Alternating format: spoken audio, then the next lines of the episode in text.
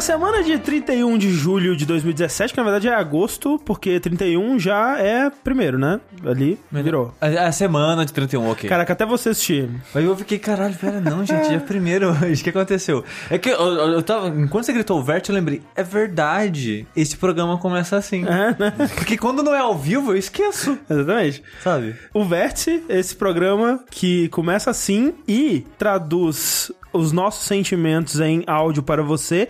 E esse áudio se traduz em seu coração quentinho, eu espero. Se tudo é certo. Também traduzindo aqui comigo o meu amigo Eduardo Sushi, Eu. que vai traduzir para o grande povo chinês que está dominando tudo no nosso mercado, o jogo Noite Animal. Quero, Que. só não sei chinês. Mas, Mas essa- o Google tá aí, né? Tá aí, Google joga tudo lá. Assim, o pior que pode acontecer é ficar na mesma qualidade do jogo.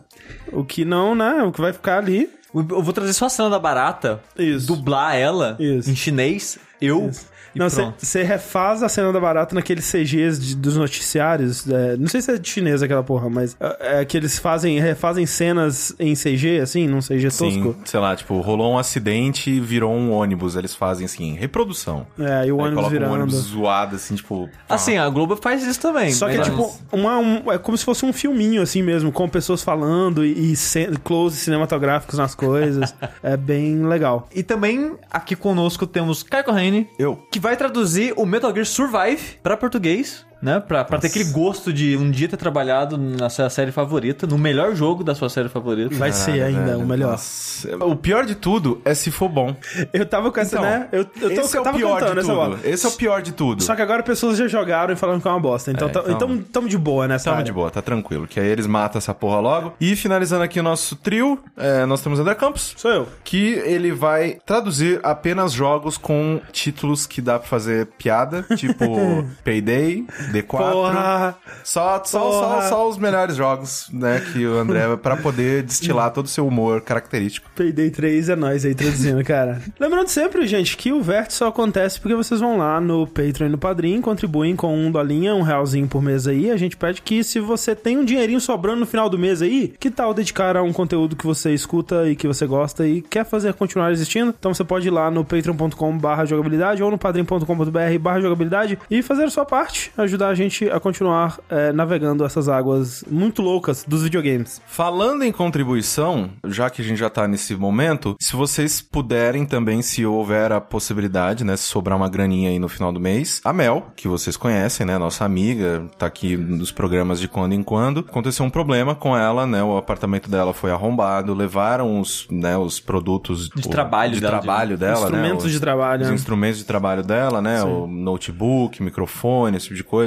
Meu 3DS. Então ela fez uma vaquinha. O... Vaquinha, no caso, um pro... é aquele site Vaquinha. Com K. Exatamente, né? Com, com K. O link tá aí no post. Então, se você puder, se você gostar do trabalho da Mel, se você, né, quiser que ela tenha mais facilidade em passar por essa barra, vai lá e dá uma ajudinha. Falando em se juntar para fundar a gente, ajudar a Mel, ou você ajudar jogos que você quer ver ex- existir, existir, Que coisa louca. é, eu vou falar de um jogo que ele foi financiado por Kickstarter, que a gente já fez um vídeo pro canal, que é o Sandred. Exato. Então, se você, depois do que eu falar aqui, você quer saber mais, você quer ver como é o jogo, a cara dele Aham. e tal, a gente fez um que se trata sobre ele, dá um pulinho lá no canal, vou colocar a descrição no link, essas coisas tudo. Falando nisso, Sushi, rapidinho, a gente recebeu um e-mail é, no vértice.jogabilidade.deck. Você pode é, ir lá e mandar pra gente perguntas e questionamentos e joguinhos pra gente jogar aqui, né? Sim. Tipo quizzes e outras coisas desse tipo. É, tudo que você quiser, a gente recebe lá. É, a gente recebeu um e-mail do Jonathan Rodrigues perguntando justamente por que, que o vértice de jogos ficou em áudio enquanto o de notícias ficou em vídeo, sendo que ele gostava de acompanhar os vídeos dos jogos que a gente comentava aqui no- na versão em vídeo. E um dos motivos é justamente por causa do, do que se trata, né? A gente recebia muito essa crítica anteriormente, que os do que se trata a gente falava, dava a nossa opinião sobre o jogo, e aí no vértice em vídeo a pessoa meio que escutava de novo o que a gente ia falar e ficava um Sim. conteúdo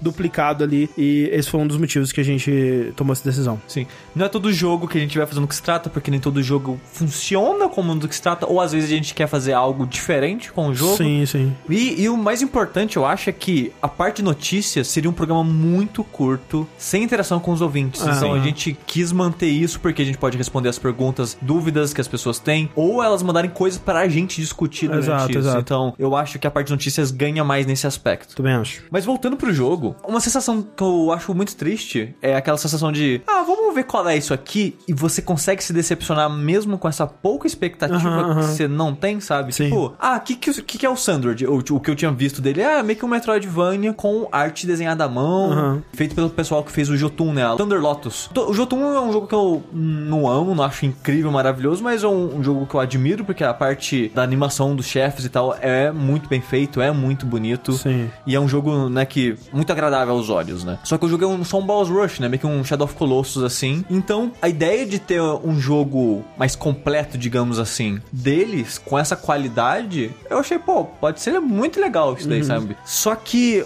por outro lado, eu tive, putz, mas parte da graça dele é a qualidade da animação que eles fazem, a fluidez e, e o design, o que seja. E esse tipo de jogo é um jogo que requer muito asset, né? Que normalmente são jogos grandes, com muitas áreas, com visuais diferentes, com muitos inimigos e É, a, gra- a graça do Metroidvania é justamente você explorar um mundo grande, né? Cheio de áreas, e cheio de segredinhos, e cheio de lugarzinhos e surpresas visuais, né? E tipos de inimigos Sim. diferentes e tudo mais. E o meu medo se concretizou com esse jogo, sabe? Porque uma das maneiras que eles arrumaram pra isso funcionar foi transformar o jogo num jogo procedural. O que é pior nesse caso do que em muitos outros jogos que eles fazem isso, sabe? Sim, sim. Até jogos como o Rogue Legacy, que ele é um jogo procedural, sofre menos que esse jogo, porque o que eles fizeram foi o seguinte: no Sandred, você tem áreas fixas. Por exemplo, vai ter área que só abre como um, um poder, que você só acessa com pulo duplo, você só acessa, sei lá, atravessando uma barreira. Tem lugares da história que você vai aprender poderes novos, essas coisas são lugares fixos no mapa. Tipo, o mapa por si só, né, tipo, você olhava, tipo, são quadrados gigantes ah, cinzas ou azuis, os azuis são os fixos, e os cinzas, a locação deles no mapa é sempre fixa, mas o que você vai encontrar dentro dele muda,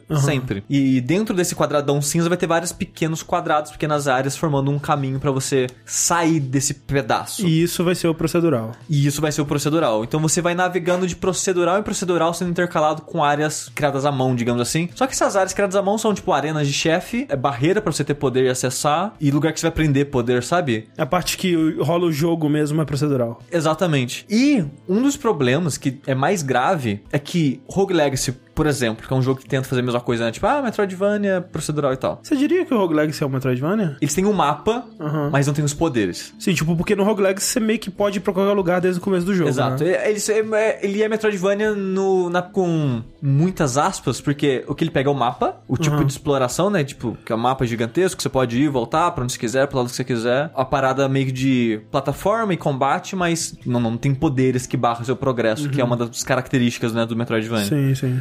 É, o Sandroid, ele tem mais características, porque ele tem os poderes, ele tem as áreas barradas por poderes e tal.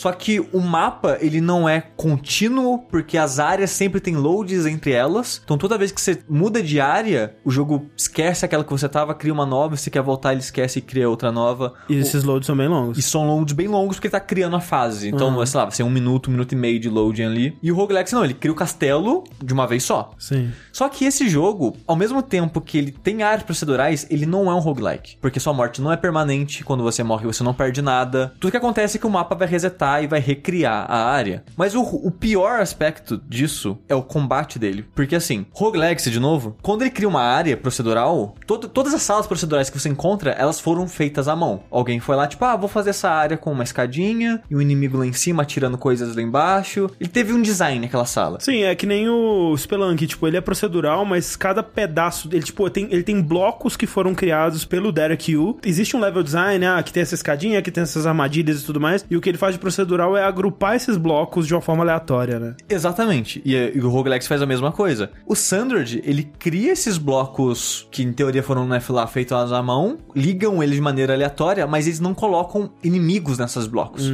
Só colocam plataformas pra você pular, subir e passar. Uhum. Porque os inimigos não existem nesse mundo de maneira fixa. Eles aparecem de tempo em tempo. Você tá andando, fica lá 30 segundos vazio, sem nada, aí do nada toca um alarme, vem uma horda de inimigos, você mata eles, aí acaba os inimigos, aí você você continua seguindo com o jogo. O que é muito estranho. Tipo, mata o design de inimigos de aparição, de uma progressão que você cria. E se você acha que um jogo procedural como o Roguelike já sofre por ser procedural no nível que ele é, imagine um que tudo é criado na hora, assim, sabe? Sim. Ia ficar muito estranho, porque os inimigos, pra funcionar, eles não são situacionais. Eles têm que funcionar em qualquer lugar que você tiver, em qualquer parte do jogo. Então são, tipo, acho que cada área tem, tipo, uns quatro inimigos com lógicas semelhantes, que é, tipo, o inimigo que vai correr na sua direção, o inimigo que vai voar na sua direção, Que vai sair do chão. o inimigo, né, que ele sai do chão, que é um inimigo mais estacionário. E, e dois inimigos mais estacionários, assim, digamos. Ah, tem uma turret, o inimigo que vai ser uma turret, e o inimigo mais estacionário que você vai precisar de um pouco de precisão pra escapar dele. Por mais que entre as áreas mude o design dos bichos, a, a lógica é sempre a mesma, desses que eu falei. Uma horda de 20 inimigos vai vir correndo na sua direção e todo o frame dele é dano. E o negócio é que, se ele encostou em você é dano, ele tá correndo na sua direção, e no- eles andam na parede, andam no teto, não foda-se pra onde você tá indo, eles vão atrás de você. Sim. Ah, e o outro inimigo é tipo um orb que voa e fica dando investido em você e atravessa as paredes e tal. Então os inimigos eles meio que ignoram o ambiente sempre. E é muito estranho, faz um combate ser muito estranho. É, tipo, isso funcionaria se esses inimigos fossem muito bons de enfrentar e o combate do jogo fosse muito foda, sabe? Porque, por exemplo, se você for pegar outros Metroidvanias aí, vamos dizer Castlevania, né? Tipo, a graça dele é o jeito que ele combina o level design com tipos de inimigos e tipos de inimigos com outros tipos de inimigos, né? Tipo, ah, e ele põe um cavaleiro que você já encontrou antes, mas aí tem um monte de Fleeman pulando que nem um filho da puta na sala. Aí torna aquele encontro que você já conhecia numa parada diferente, né? E esse jogo, como você disse, é meio aleatório. Você nunca sabe o que você vai ter e o cenário também é meio aleatório, né? Você É, não- pelo que, pelos, por eles não colocarem, né? Por eles, que nem o Sushi tava falando, deles não fazerem esse level design, você não tem, por exemplo, sei lá, um cavaleiro igual do, do Castlevania, que ele te joga o machado. Ele geralmente é um inimigo bem fácil de enfrentar e tal, ele não oferece perigo. Mas se você coloca ele na ponta de uma plataforma que você quer subir, sem que você possa entrar por outro lado, aí ele já fica um pouco mais complicado, porque Exato. qualquer golpe dele vai te derrubar dali. É, e essa é um tipo de dificuldade interessante, e pelo que a gente viu no, no vídeo que a gente gravou, do Suji tava mostrando, tipo, o que o Sandrid faz pra aumentar a dificuldade dele seria, em vez de colocar esse cavaleiro numa situação interessante, é colocar 20 cavaleiros de uma vez. Exato, porque, que nem eu comentei, de tempo em tempo vai tocar um alarme e vai vir uma horda de inimigos. Normalmente, que, tipo, dependendo da área que você tá, vem inimigo diferente e dificuldade diferente, porque eles têm, tipo, meio que pronomes que. Tipo, ah, esse é o, é o super, não sei lá o quê. Então, além das áreas terem dificu- diferença de dificuldade, o que eles fazem é. Que o jogo ele tem experiência, você vai matando os inimigos, eles vão dropando os cristais que você usa pra dar upgrade no seu personagem numa skill tree. E durante a sua exploração, enquanto você anda pelo cenário, você vai encontrar meio que um. Eu não sei como é que eu chamo isso, tipo uns tumores, sei lá, uma- umas bolas bizarras que parece que é de carne, de tecido, de alguma Ah. coisa. E quando você destrói aquilo, você vai ganhar um monte de experiência. Só que a próxima horda de inimigos vai vir mais forte ou com mais inimigos. E quanto mais desse você quebra, mais difícil vai ficando as Entendi. hordas. E eu não entendia disso, porque o jogo não ensina, né? Tava andando, sei lá, dava três salas e vinha uma ordem muito grande de inimigos e eu morria. Eu, caralho, bizarro, né? O jogo ficando difícil do nada. Depois que eu fui, tipo, experimentando, ah, tá, é isso aqui então. Por isso que isso aqui chama, sei lá, algo corrompido. Faz sentido o jogo colocar esse nome nisso, né? Pra tipo, ó, talvez dê ruim se você destruir isso aqui. Só que ao mesmo tempo você quer experiência, porque se você não ficar forte, você não vai matar os inimigos de Sim, qualquer sim. forma. Então, a dificuldade dele é exatamente essa. Tipo, vou tacar muitos inimigos em você. E não é uma dificuldade divertida, porque o combate é muito simples. Você tem um botão de ataque e um botão de esquiva. Você atacar, você fica esmagando quadrado. Você, tipo, pode estar, ah, pra baixo e quadrado pra atacar pro chão, pra cima e quadrado pra atacar pra cima. Mas nada que ofereça uma nuance muito interessante pro combate. E a esquiva... E você não tem tipos de armas diferentes nem nada assim, né? Você. Um dos seus poderes, né, que você adquire ao longo do jogo é uma arma que você atira a longa distância, que é basicamente até o jogo trata ela como uma arma de emergência. Ah. Porque quando você atira com ela, é um tiro do tamanho do seu personagem, que vai numa linha reta pra sempre, e atravessa todos os inimigos, acerta todo mundo, e tem um dano considerável pro momento que você pega ele, e você pode deixar mais forte, né, dando upgrade no skill tree. Só que não é o suficiente, sabe? Porque a munição é escassa, você raramente acha dessa munição, então você não quer gastar sempre, e tirando um perk do jogo, ela não ajudaria tanto assim, porque ela não mata todo mundo. Ela vai matar, tipo, faz de conta que tem 20 do- das tentáculos que correm na sua direção. Você vai matar, sei lá, 10. Aí vem outros 10. E tem outros bichos voando que aquilo não acertou porque tá voando. E sempre tem um monte de bicho voando essa porra, sabe?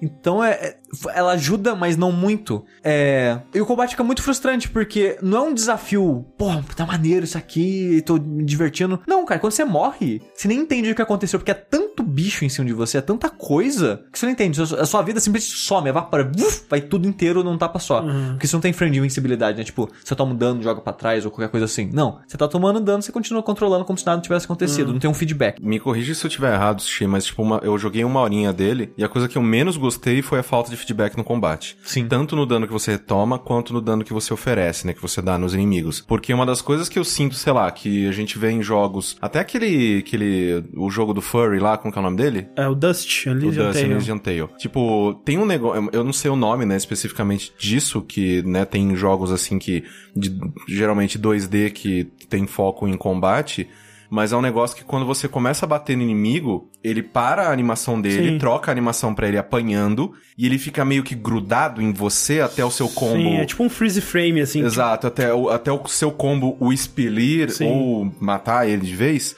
Tipo, no Thunder parece que, tipo, você bate nos inimigos e nada para, nada Ah. para. Não é vo- você tomando porrada não para, eles não param de te atacar. Ah, tá, entendi. Eu acho que você tava falando de uma mistura de duas coisas, tipo, é o freeze frame, mas também tem o, o stun lock, né? Que você tipo, meio que impede Exato. o inimigo de Exatamente, exatamente. Stun Lock. de, Tipo, de que meio que você começa a bater no inimigo e até você terminar o seu combo ou ter que parar de atacar por algum motivo, ele está ligado a você. Ele para a ação dele, ele tá apanhando. Sim. Ele parou de correr para apanhar. Essa é a ação dele naquele momento. E no Thunder, pelo que eu joguei, uma das coisas que mais me irritava era isso, assim, tipo, parecia que os inimigos ele te ignoravam E a, e a esquiva do jogo é tipo, você sai rolando por uma distância bem grande. Só que, cara, num, num- numa bagunça de 20, 30 inimigos não ajuda tanto. Em lugares que você precisa de precisão, te fode, porque você tá tentando esquivar um pedacinho, te manda na puta que pariu, aí você cai na plataforma e mais pra frente tem uma área do jogo que é só subida. Então você esquivou, você caiu, você se fudeu, cara. Sim. O jogo não tem precisão alguma nesse aspecto, assim, é, é bem frustrante nisso. E o Corrêne falou: Ah, só joguei uma hora. Cara, você sabe o que é Sandwich. É. É, coloca isso por 15, 20 horas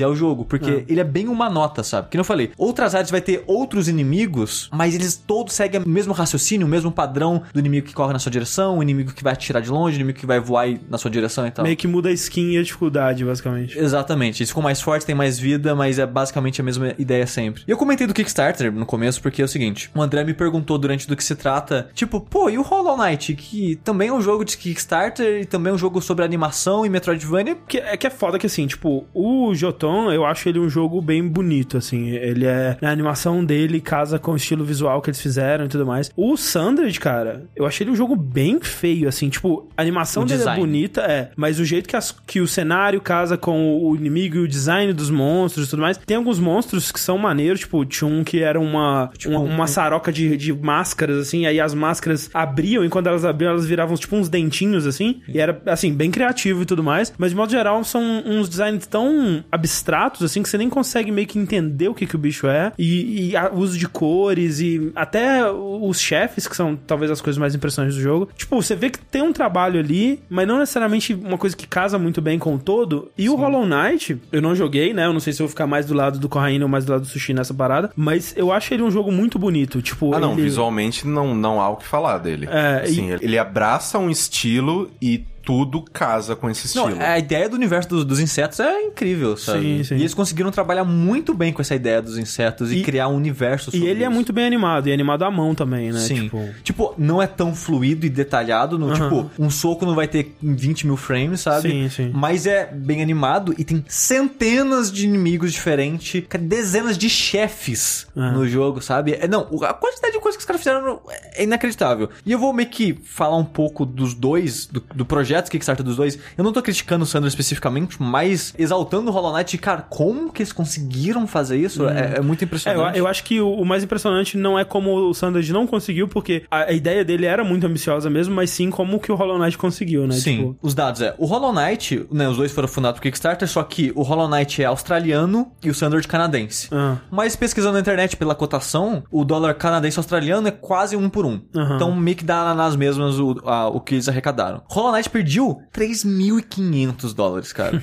3.500 dólares. E arrecadou 57 mil. Cara, ele- eles já deviam estar terminando o projeto. É, precisavam só de um, de um negocinho, porque não é possível, é. cara. Aí, ele- segundo o Kickstarter deles, eram três pessoas trabalhando no jogo. No final eram quatro, porque uma era só marketing e as outras três fazendo o jogo. Ah. É, porque, tipo, você não pede 3 mil dólares pra pagar três pessoas por nenhum período de tempo, cara. Não. Não, eu, ah, desculpa, eu acho que era 35 mil. Se for Ah, eu acho que é 35 mil, já 35 faz mil. mais Ok. sentido. É, eu acho que é 35 mil, eu devo ter notado errado aqui. Ah, ok. Porque eu lembro que eles conseguiram um pouco acima só do que Ah, eles ok, pediram. ok. Tá, eles pediram 35, É. conseguiram 50. Faz muito mais sentido. Sim. Eles já estavam trabalhando há alguns meses, eles não especificam a quantidade de tempo, e começaram um projeto em novembro de 2014. E a ideia era entregar o jogo em julho de 2015. Ou seja, eles queriam finalizar o jogo.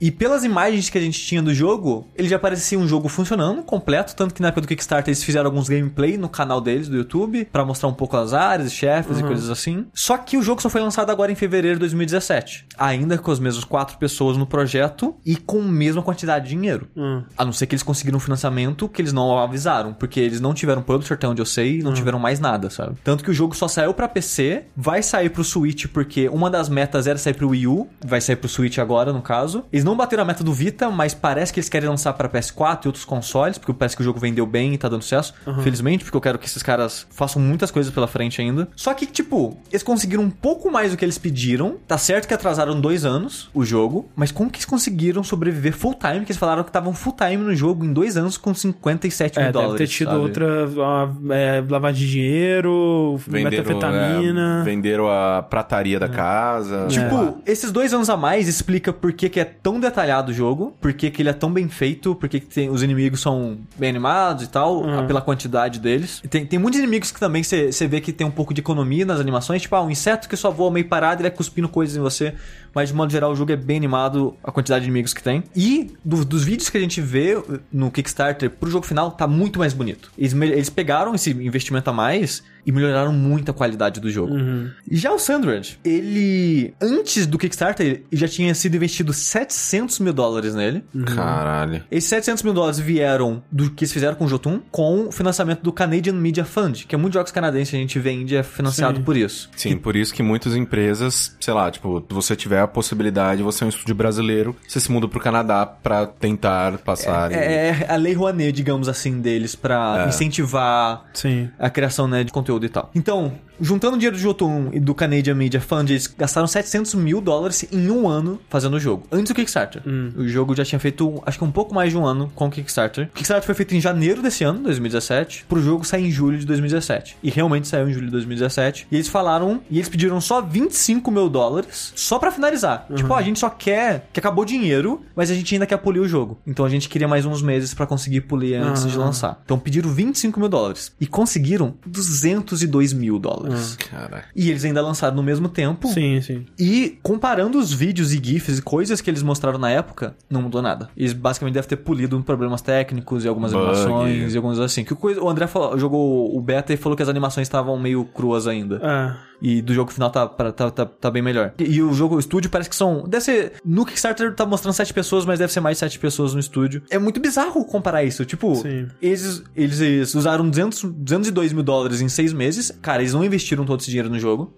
Eles- Devem ter investido um pouco em marketing, esse tipo o de marketing coisa. quem fez foi a Sony, por isso que ele é exclusivo de PS4. É, eu, eu não sei, tipo, eu, eu, pra mim o que eu consigo pensar, né, se a gente for considerar que são dois estúdios de boa fé, e a gente não tem motivo pra duvidar que são, Sim. é o fator talento, simplesmente, sabe? Ah. Tipo, é, é o que a gente coloca pra comparar o Might Number 9 com o Shovel Knight, sabe? Tipo, o Shovel Knight que teve uma campanha de Kickstarter bem sucedida, mas muito pequena, assim, a quantidade de dinheiro comparado com o Might Number 9, e você compara a qualidade dos dois jogos, e, tipo, em tudo, o Shovel Knight é um jogo infinitamente superior, sabe? Mas, mas é tipo que nem de novo, eu não tô criticando o Strange falando que ele roubou dinheiro das pessoas, Não, nem, não. nem nada disso. E, e Mas é assim, impressionante demais ver O, o que eu, eu ia falar é, tipo, é isso, tipo, não é estranho um jogo tipo Sandred gastar quase um milhão do jeito que ele gastou. O estranho é um jogo tipo Hollow Knight gastar tão pouco. Não, porque cara, a gente não- sabe que não faz sentido, de jogos é caro pra caralho. Assim, Sim. não faz sentido, cara. É. Ele, ele deve ter trabalhado em outras coisas, sabe? Ele- em algum momento, tipo, até o Kickstarter, talvez eles eram full-time. E depois do Kickstarter, talvez eles não eram mais full-time. E por isso ficou Sim, dois é, anos. Talvez.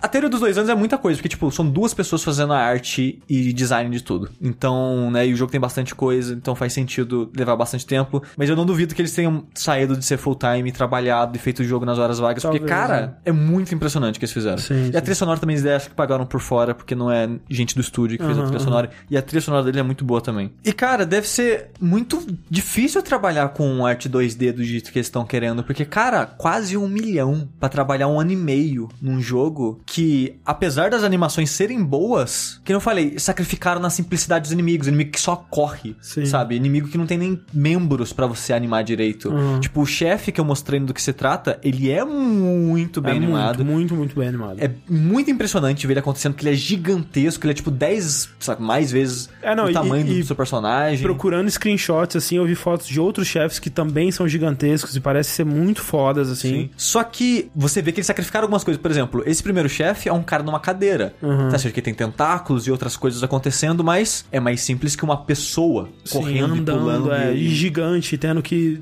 animar dentro de um cenário, né, e tal. Exato. Então, você vê que eles tiveram que sacrificar muitas coisas pra encaixar essa filosofia deles É. no jogo. E ainda assim, com o investimento deles, não conseguiram fazer um jogo é, comum, digamos assim, entre aspas. Cara, é muito difícil, cara. Não, Por isso é- que o Cuphead tá 20 anos saindo. Sim, sim. É, acho que a abordagem deles foi errada desde o começo, sabe? Tipo, Sim. eles sabiam das limitações deles e, e eles tentaram travar as batalhas certas, fazendo inimigos que teleportavam pra eles não ter que fazer tanta animação a mais. É, eles escolheram fazer cenários procedurais pra não ter que é, fazer tanta coisa em questão de cenários, mas isso acaba. Cada uma dessas coisinhas, cada uma dessas batalhas que eles resolveram travar, acabam limando a qualidade do jogo Sim. aos pouquinhos. E foi aquilo que eu comentei com você no do que se trata, né? Tipo, quando você pensa, tipo, como que eles vão superar esses problemas do tipo de jogo que eles estão querendo fazer É. é, com a arte deles? E eles não conseguiram superar esses problemas. Esse que é o negócio. Que nem você falou, eles tiveram que contornar tantas coisas que nisso eles prejudicaram o jogo e não funciona, Sim. sabe? Eles colocaram, me- meio que eles colocaram a arte deles em primeiro plano e aí sacrificacaram o resto, né? E aí Sim. é foda, assim, É, o que eles o que a gente nisso. pode esperar agora é que se vender bem, né? eu- sempre espero que Sim, lá, sim. É, seria bom que eles continuassem trabalhando e aprendessem com os erros. né? Exatamente. Se vender bem, que eles agora foquem os esforços e investimentos do outro lado, que é game design, que é programação, Sim. que é Que tipo, tudo, sabe? que bom animadores. Eles são, Eles eles, são. têm, eles têm. Sim, é, artistas é, é fodas. inegável o, o talento deles nessa parte, mas legal, faz um filme animado. É, não, e eu nem duvido que é eles, eles tenham bons game designers, mas tipo, é meio que os game designers estavam com a mão e o pé amarrados, sabe? Eles não tinham muito o que fazer, eles tinham que fazer um, um jogo em volta da arte e Sim. não o contrário. Sim. E eu, eu acho que o que eles têm que fazer pro próximo jogo é, tipo, decidir um jogo que eles consigam fazer com aquela arte. Como eles fizeram com o Jotão, tipo, que, de novo, não é um jogo maravilhoso, mas funciona, né? Sim, é- ele é divertido, eu gostei dele, eu só não platinei porque o último troféu é determinada dificuldade absurda, ridícula lá Aham. que eu não animei, mas é um jogo que eu tava disposto, tipo, pô, foi, foi divertido matar esses chefes e cada chefe tem uma condição especial, né? Tipo, ah, se você matar ele, sei lá, sem tomar dano, você ganha um troféu, tá? Sim, sim. E eu achei muito divertido fazer essas condições específicas de todos os chefes. É um jogo divertido, sabe? Só que simples. E esse jogo, eles tentaram aumentar o escopo, mas a arte impediu eles e o jogo sofreu muito. E é muito triste, sabe? Eu, é, gostaria que eles conseguissem sobreviver pra mais um jogo, que as pessoas não perdessem a fé nele, Pra quem sabe eles fazerem um outro jogo que eles consigam é, diminuir a ambição das animações dele. Tipo, dá pra fazer jogo 2D, sei lá, com fases e histórias sem ser procedural, sabe? Sim, a gente vê sim. exemplos hoje em dia disso. Então, eu acho que se eles focassem o que eles têm direito, eu acho que eles conseguiriam fazer isso. Mas esse jogo, infelizmente, não. É, e, e sei lá, sabe, também, assim, ao invés de fazer um inimigo que tem 100 frames de animação, faz três que tem 30, sabe? Sei lá, não sei. É. Enfim, Sundered. Thunder Edge tá pra PC, PS4, se não me engano, acho que 37 reais ou algo assim no Steam. Maravilha. Sundered. Outro jogo que tá com essa mesma faixa de preços, 37, 39 reais aí, no Steam e no Xbox One, e que lançou por agora aí, dia 2 de agosto, é o Tacoma. Tá como? Tá, tá, eita, é isso aí mesmo. Que a gente não vai falar aqui no Vértice. Tem um vídeo, a gente fez um do que se trata dele, mas eu só queria citar ele aqui porque muita gente tava se perguntando, né? A gente comentou que a gente tava trabalhando numa tradução de um jogo e as pessoas estavam curiosas pra saber qual jogo que era. É o Tacoma. Olha aí. É. E exatamente por isso que a gente não vai falar dele no Vértice. É. Porque a gente tá muito próximo dele. Sim. A gente tava muito envolvido no desenvolvimento do jogo. Assim, a gente não tava muito envolvido no desenvolvimento, Aham. a gente tava envolvido nele há um bom tempo tempo. A, a gente tava envolvido no sentido de que a gente tava observando o desenvolvimento dele. Exato. A gente ficou uns 3, 4 meses trabalhando na tradução dele. Então a gente viu a história crescendo em frente aos nossos olhos, porque eles iam mandando conforme eles iam escrevendo. É, tipo, eu até acredito que muito disso tava escrito e eles só foram mandando aos poucos, mas tem- a gente viu muita, muitas revisões das coisas Exato. acontecerem. O, o texto ser, re- ser refinado, coisas mudando de lugar. Histórias sendo acrescentadas para É. implementar detalhes que faltavam. E É, mais de- que isso, a gente viu a história completamente fora de ordem. Exato. A gente recebeu um pedaço do tipo. Porque o, o jogo ele tem vários tipos de texto diferentes. Ele tem legendas, ele tem documentos, ele tem é, coisas de realidade aumentada que aparecem na sua tela. E a gente foi, foi meio que recebendo por partes. A gente tipo, recebeu prim- primeiro todas as legendas. Plá. Então a gente traduziu todas as legendas do jogo e viu meio que o que acontecia na história do início ao fim. Sim. E aí depois a gente foi traduzir os documentos e a gente meio que viu tudo o que acontecia da história do início ao fim de outra forma. Então a gente teve uma experiência completamente bizarra de absorção da história, ao ponto de que a gente não tem como falar sobre ela É. de uma forma que sirva pra alguém, sabe? Sim. Sim. E, e ao mesmo tempo tem essa coisa da transparência, né? Que, ah, se a gente falar que gostou pra caralho, ah, é porque tá. É, bem receberam, né? É. Dito isso, eu só vou dizer que eu gostei do jogo, na minha experiência bizarra, mas eu não acho que é melhor do que Gone Home. Eu acho que Gone Home ainda é um jogo superior em, em vários aspectos e tudo mais. Mas, eu não tenho como dizer, entendeu? É porque você viu a história antes de vê-la no jogo. Exato, eu não tive o impacto correto da história, sabe? Sim. É que nem, por exemplo, se é, Her Story, se a gente soubesse a história antes de começar a jogar, cara, o jogo não teria Whatever. impacto nenhum, Sim. sabe? Sim. E por isso a gente não vai falar dele aqui, mas a gente quer fazer um dash eventualmente sobre ele Sim. Pra falar Com pessoas que, que não tiveram a nossa experiência, que jogaram Sim. da maneira correta, Tipo eu. tipo com a e Raine. não focar só tipo, ah, se o jogo é bom ou ruim, mas falar do desenvolvimento dele, O que e mudou desde a primeira vez que ele foi anunciado. Como foi o processo de tradução, É. esse tipo de coisa. Trazer o Steve Gaynor de novo pra uma entrevista e, e esse tipo de coisa, então. Mas fica aí a- a- o aviso, né? Se você quiser prestigiar a nossa tradução e, e encher o nosso saco se tiver alguma coisa errada, Ah, e vai ter, né? né? Com certeza. Né? Já tá lançado aí o Tacoma. Bom, eu, rapidamente, eu joguei um pouquinho de, de Dragon Quest Heroes 2 e eu ainda não entendo como as pessoas gostam de Musou. tipo, tinha tudo ali pra eu gostar. Tipo, os personagens eram carismáticos, o universo de Dragon Quest é bonitinho, eu acho ele legal, o design dos personagens. Só que, Não, é, essa é a minha reação. Quando eu fui gravar o Duke Stratus com o Steve, eu fiquei com raiva, cara. Sério, porra. Tipo, não faz pelo amor de sentido Deus, gente. essa porra. Não, o André ficou muito irritado, eu fiquei, eu fiquei preocupado. Eu achei que ele ia bater em mim.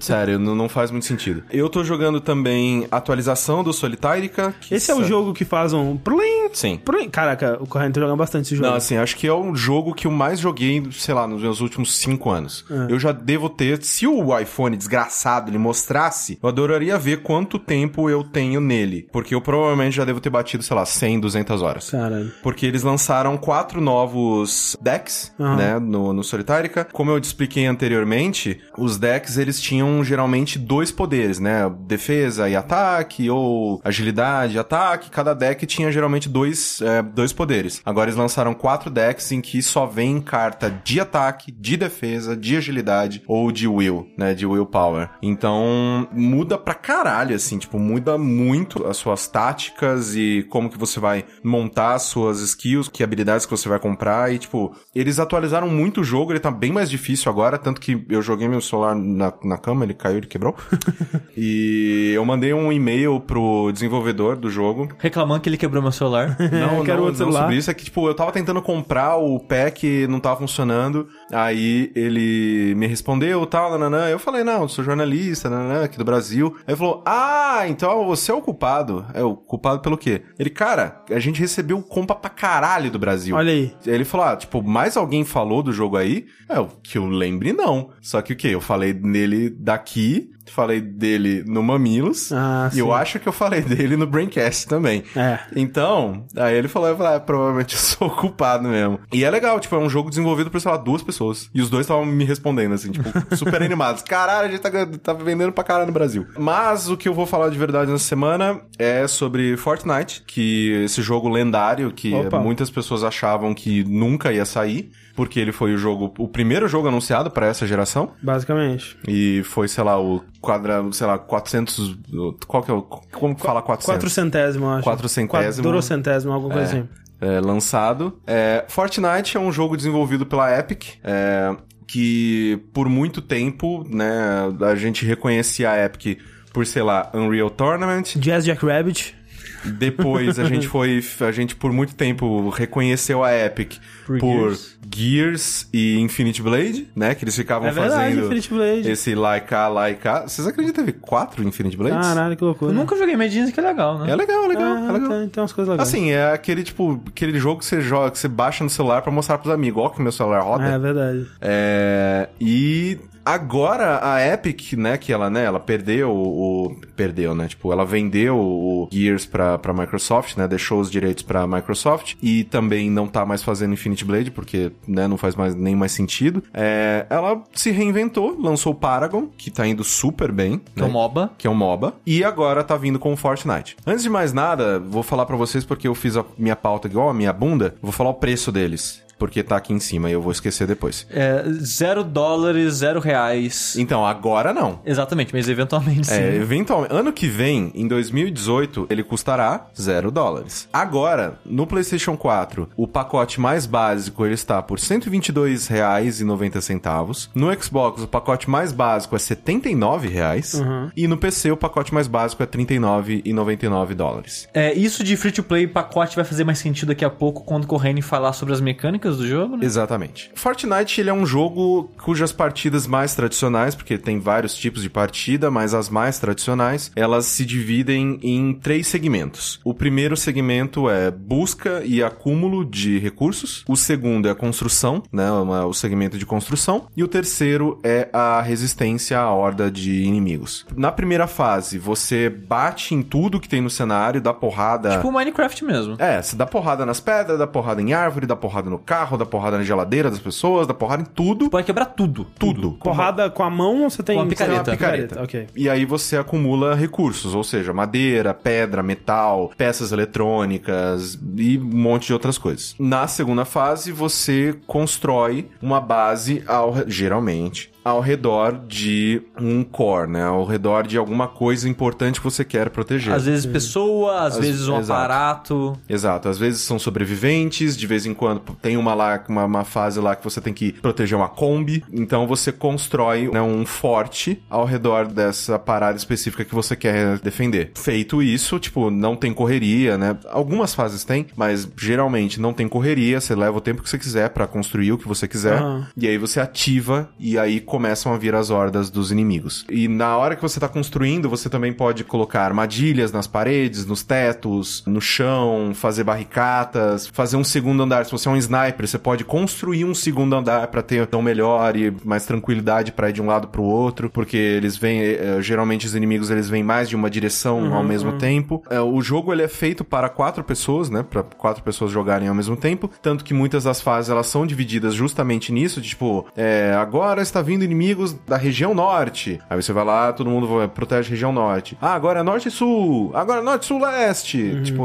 vai fazendo É, o grupo vai dividindo, né? ele vai fazendo isso, então o ideal é que cada um dos jogadores esteja, né, no final das contas, protegendo uma direção. Ele tem modo single player ou ele é só multiplayer? Você pode jogar as missões sozinhos, mas imagino que vai ficar bem difícil. Mas- É, Ele- fica difícil, eles mas não- dá pra fazer. Eles não põem bots pra te ajudar nem Não. nada. Ah, Não. tá. Ele é um jogo. E, e ele tem meio que um modo história. Mas ele é bem um, um jogo feito para jogar com pessoas conhecidas. Entendi. É, é, não, é. Você pode jogar com aleatórios, mas eu só joguei com aleatórios, por sinal. E eu acho a dinâmica bem ruim. Porque assim, o primeiro estágio que o Corrêne comentou, né? Que é de coletar recursos, ele passa uma sensação muito ruim pro jogador. Porque assim, os recursos que você coleta ali é seu pra sempre, não é seu só pra fase.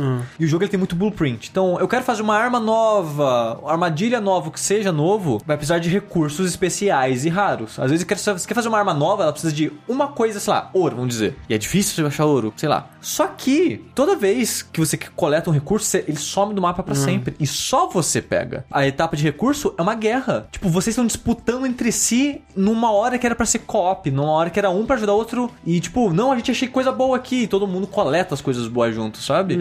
Só que você chega na mina, tipo, teve essa missão da Kombi que o Corrêne comentou. No comecinho dela também tem uma ca- caverna que você pode descer e tem vários minérios e coisas pra você pegar. E tem tipo uns cristais que, até onde eu tô, pelo menos, é raro encontrar esses cristais pra você quebrar. Cara, o pessoal foi louco no cristal, tipo, é meu isso aqui, sabe? E, eu, e eu, ok, beleza, não tem cristal, é isso, né? Se eu quiser, eu tenho que voltar nessa fase ou achar na próxima. Será que isso é intencional, essa competição? Então, há uma possibilidade, né? Porque assim, o- ele é um jogo cheio de camadas e de sistemas. E eu sinto que ele, num mundo ideal, seria jogado sempre você com o mesmo grupo.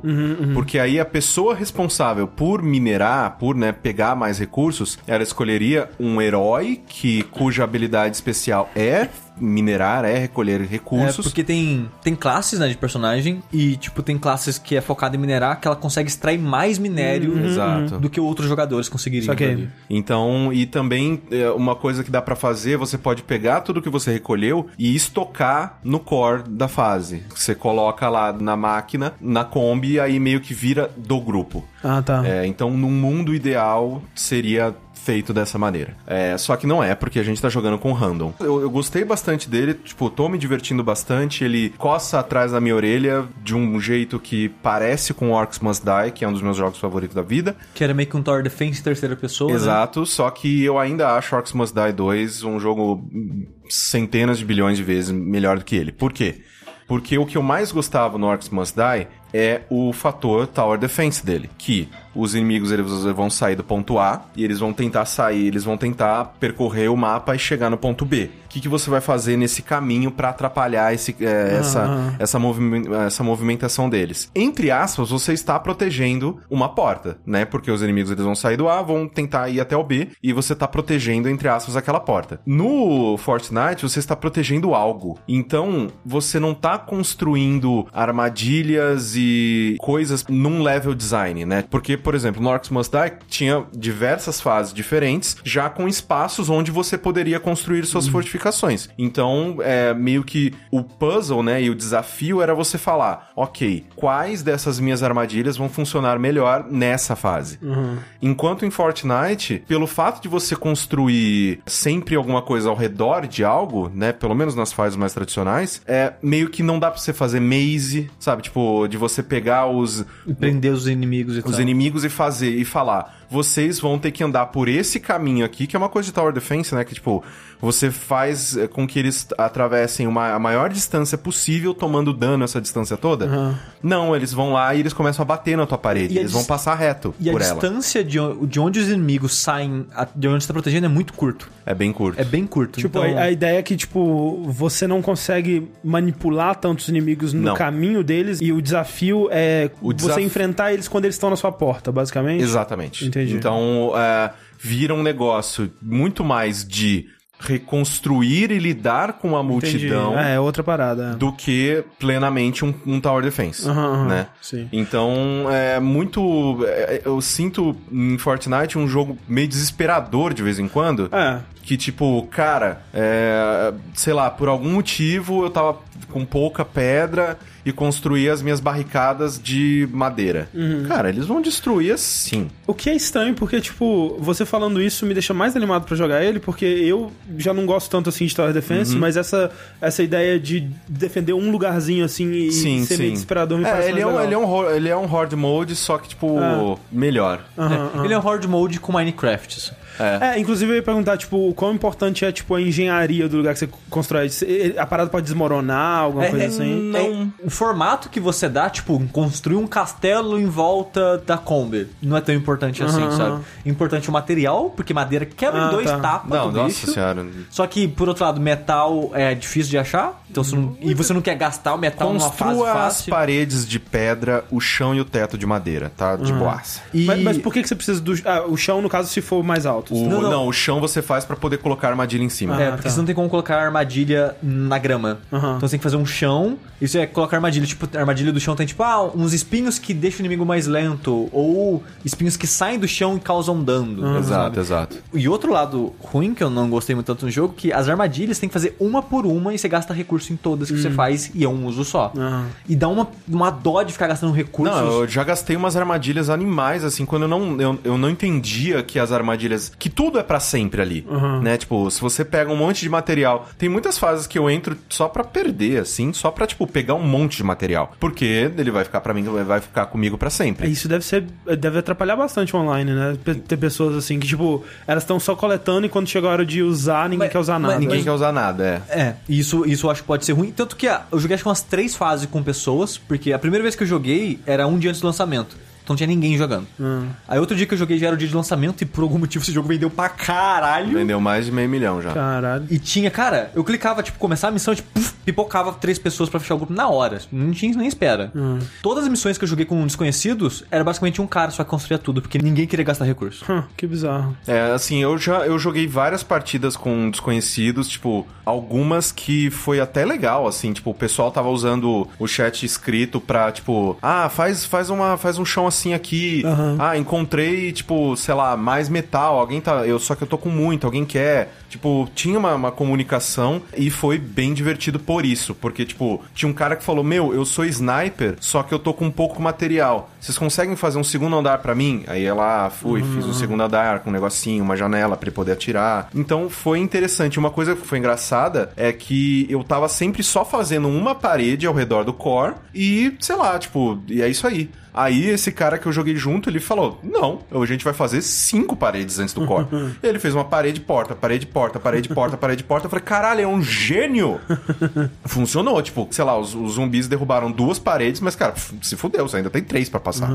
Então foi bem divertida essa partida. Algumas outras foi bem lag, porque, tipo, todo mundo corria, pegava os materiais e tanto que tem uma parte que, sei lá, eles falam: Ah, pegue o Power Glue. Como que é aquela, aquela gosmas? É alguma coisa glue mesmo. É alguma coisa glue para ativar a máquina. Aí um cara pegou todos os glues e ficou enrolando, tá ligado? Aí eu, E é uma parada caralho, que, brother. tipo, o jogo faz parecer que é muito importante, mas você nem sai da missão com você, é só pra ativar paradas da- da história mesmo. E é muito pra dar estranho. trigger na- nas animaçõezinhas. É. Ele tem muito mais personalidade do que eu achei que ele teria. Sim. É, a arte dele é muito legal. A arte dele é muito bacana, é, e ele tem uma historinha interessante, assim, tipo que você é um, um sobrevivente, aí tá rolando esses, esses ataques, dessas tempestades roxas, né, que, que trazem os, os inimigos e tudo Porque mais. O mundo ele tá acabando, basicamente, É. e sobrou, tipo, sei lá, vamos dizer que um estado do Brasil, assim. O resto do mundo inteiro foi dominado por uma, por uma tempestade bizarra que, por onde essa tempestade passa, as pessoas desaparecem. E, e- e é manifestado através de zumbis nesse jogo. Sim. Né? Parecem uns zumbis.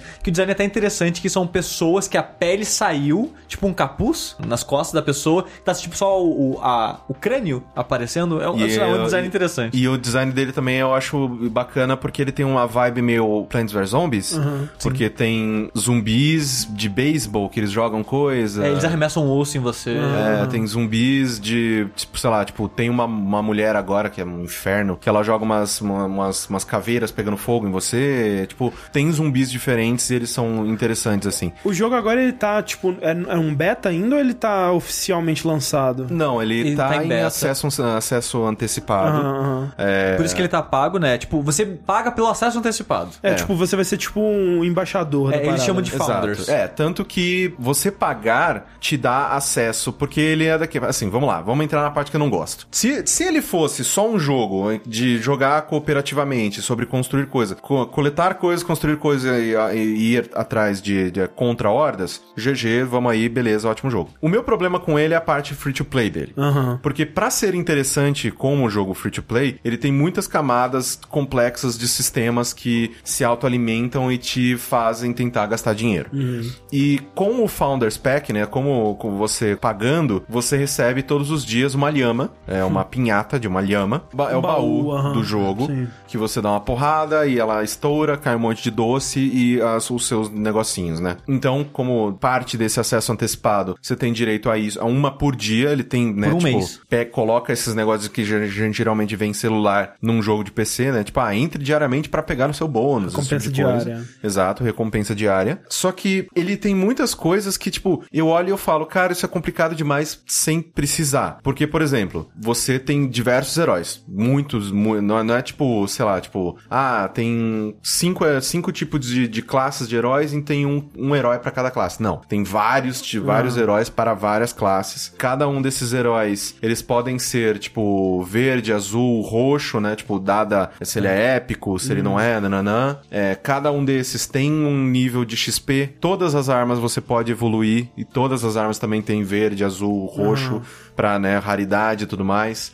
Todas as armas têm XP e você pode evoluir. Você tem cartinhas de sobreviventes que você pega a carta e coloca pra ganhar boost na, na na sua, sua base, né? Você ganha boosts diários, né? De- dependendo da raridade da- do, do- dos seus sobreviventes. Você tem árvore de evolução do seu personagem, tem árvore de evolução da sua base. Você tem vários tipos de moeda, vários tipos de XP. Um, um XP que a sua base gera, uma, uma moeda que você compra lhamas, uma moeda que você compra é, coisas pra sua árvore de habilidades. É, é a parada que você tem uma skill tree de pesquisa. É. E a maneira que você ganha pontos pra essa skill tree é por tempo. Então, tipo, você ganha um ponto a cada, sei lá, 30 minutos. Então você tem que ficar entrando no jogo. Tipo, ah, putz, faz lá 6 horas, então acho que eu consegui o tanto de ponto que eu queria pra comprar aquilo e gerar mais skill points, sabe? Sim. Tipo, ele tem umas, cam- umas paradas muito bizarras. Só que o Corrêa falou que tem vários pontos de experiência, e isso é muito bizarro, que você pode subir o nível do seu personagem, dos personagens que você joga, no caso, porque você, na história, você é o general.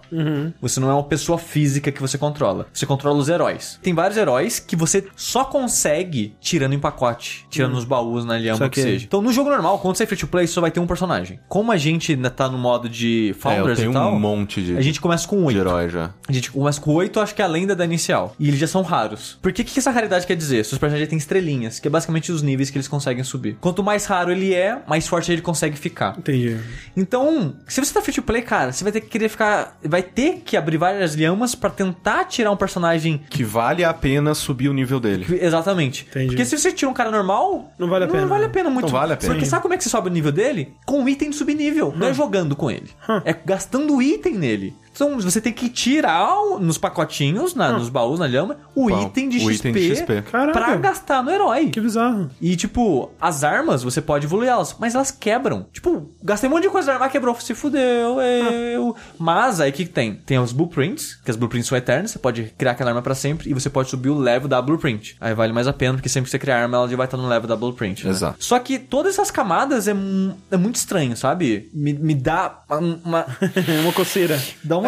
Nossa, porque assim, o jogo ele é carismático, ele é divertido de Ele jogar. é bom, atirar é gostoso, tipo, as coletar os minérios é coletar gostoso. os minérios, eles, eles conseguiram tornar, eles conseguiram fazer dar machadinha numa, numa pedra interessante, sabe? Tipo, porque no Minecraft você fica nha, nha, nha, nha, nha, pum, quebrou, nha, nha, nha, nha, pum, quebrou. Nesse, tipo, cê- eles colocam um alvo no lugar que se você, tipo, não, dá uma, uma um, bati aqui, bati ali, bati, bate, você bate nos alvos, você vai dando critical no, Aí você né? minera mais rápido. Então você mais não minera rápido. parado, você vai, tipo, mirando pra minerar mais rápido. Então é sabe? mais interessante do que ficar só segurando o botão ou clicando e tal. Tipo, ele é um bom jogo, só que parece que a Epic, pelo fato do Paragon ter dado tão certo, Mas assim, ele deu errado, muito errado, Sim. tanto que eles meio que tiveram que meio que relançar o jogo. é, e aí eles fizeram dar certo agora. Sim. É, tipo, pelo fato do Paragon ter dado certo, né, depois das alterações, eles falaram, esse é o caminho, cara. A vida é essa. Eles, eu acho que eles estavam tentando lançar, e acho que depois de ver jogos como Evolve, tipo, é, jogos, né, tipo, lançados pra grupo de pessoas dando tão errado, eles falaram, cara, é, o, negócio tem que ser free to play, o que, que a gente pode usar pra trazer e botar as garras em cima desses jogadores? É, mas uma decisão claramente tomada antes de Overwatch também, né? Porque, Sim. tipo, se você olha pra Evolve e você pensa que o que deu errado ali aqui, ele era um jogo pago, você tá tomando as decisões erradas, né? Porque olha pra Overwatch e vê que, tipo, se o jogo é bom, velho, Exato, né, exato. as pessoas vão estar lá. E, e é foda porque, tipo, esse sistema de free to play que eles estão usando de estrela e tirar herói em pacote, cara, é totalmente que os gacha de celular faz, sabe? Tipo, Fire Emblem de celular, Sim. os Final Fantasy de celular. Sim. De você ter que tirar os heróis. Isso é muito ruim nesse tipo de jogo, eu acho, sabe? Tipo, ah, ah, eu queria ter um personagem minerador. Ah, eu não tirei ele. Ou eu tenho um bosta, sabe? Sim. É muito ruim esse sentimento. E a gente tem abrido muita lhama porque você tem, por um mês, todo dia você vai ganhar uma lhama. Uhum. Fora isso, fudeu, porque não é tão, não é tão comum você conseguir Não. os, os dinheiros pra abrir lhama no jogo. E, e você tem que entrar todo dia, né? Se eu passar três dias sem entrar, não tem três lemas, não, ou tenho? Não, tem, tem, tem. Aí Ele, ele, Ah, é, ele ele, conta, ele conta por, tipo, quantas vezes você entrou, não quantos dias. Tipo, não é segunda, terça, quarta. É tipo, se eu, quantas tem- vezes eu abri. É. Esse tipo, você tem 30 lhamas, não é 30 dias corridos, é 30 vezes que você abriu o jogo. Entendi. É, 30 dias que você abriu Só o jogo. que, tipo, de novo, a lhama a gente tá ganhando porque a gente tá na versão paga. Quando virar free to play, você Saquei. não vai ganhar uma lhama por dia. Sim, sim. Você É. vai ganhar os bônus, sei lá, um pacote de XP, um pacote de sei lá o que. Vai ser algo específico, não vai ser ser lhama sempre. Exato. E tipo, o jogo, ele, que não falei, tem meio que um modo história, né? E ele tem essa progressão, ela vai, o jogo é focado nisso. Eles já falaram que eles querem que o jogo dure pra sempre. E eles vão colocando mais história pra história ficar crescendo e crescendo e crescendo. Aham. Só que é o seguinte, tem um ponto no jogo agora que é um paywall absurdo. Tipo, você chega lá, até os caras que estão agora já investidos, eles não conseguem passar. Porque precisam ficar abrindo um milhão de lhama pra tirar as melhores armas do jogo, os melhores personagens do jogo e subir eles pro máximo Uhum. Pra conseguir passar da fase. Então, tem uma galera reclamando muito, muito nisso. E a resposta deles foi isso, ó, tipo, ah, não, o jogo vai durar pra sempre. E quando a gente colocar mais fase, essa fase vai ficar mais fácil pro pessoal conseguir chegar nas novas. Tipo, cara, que solução é essa, gente? Que bosta.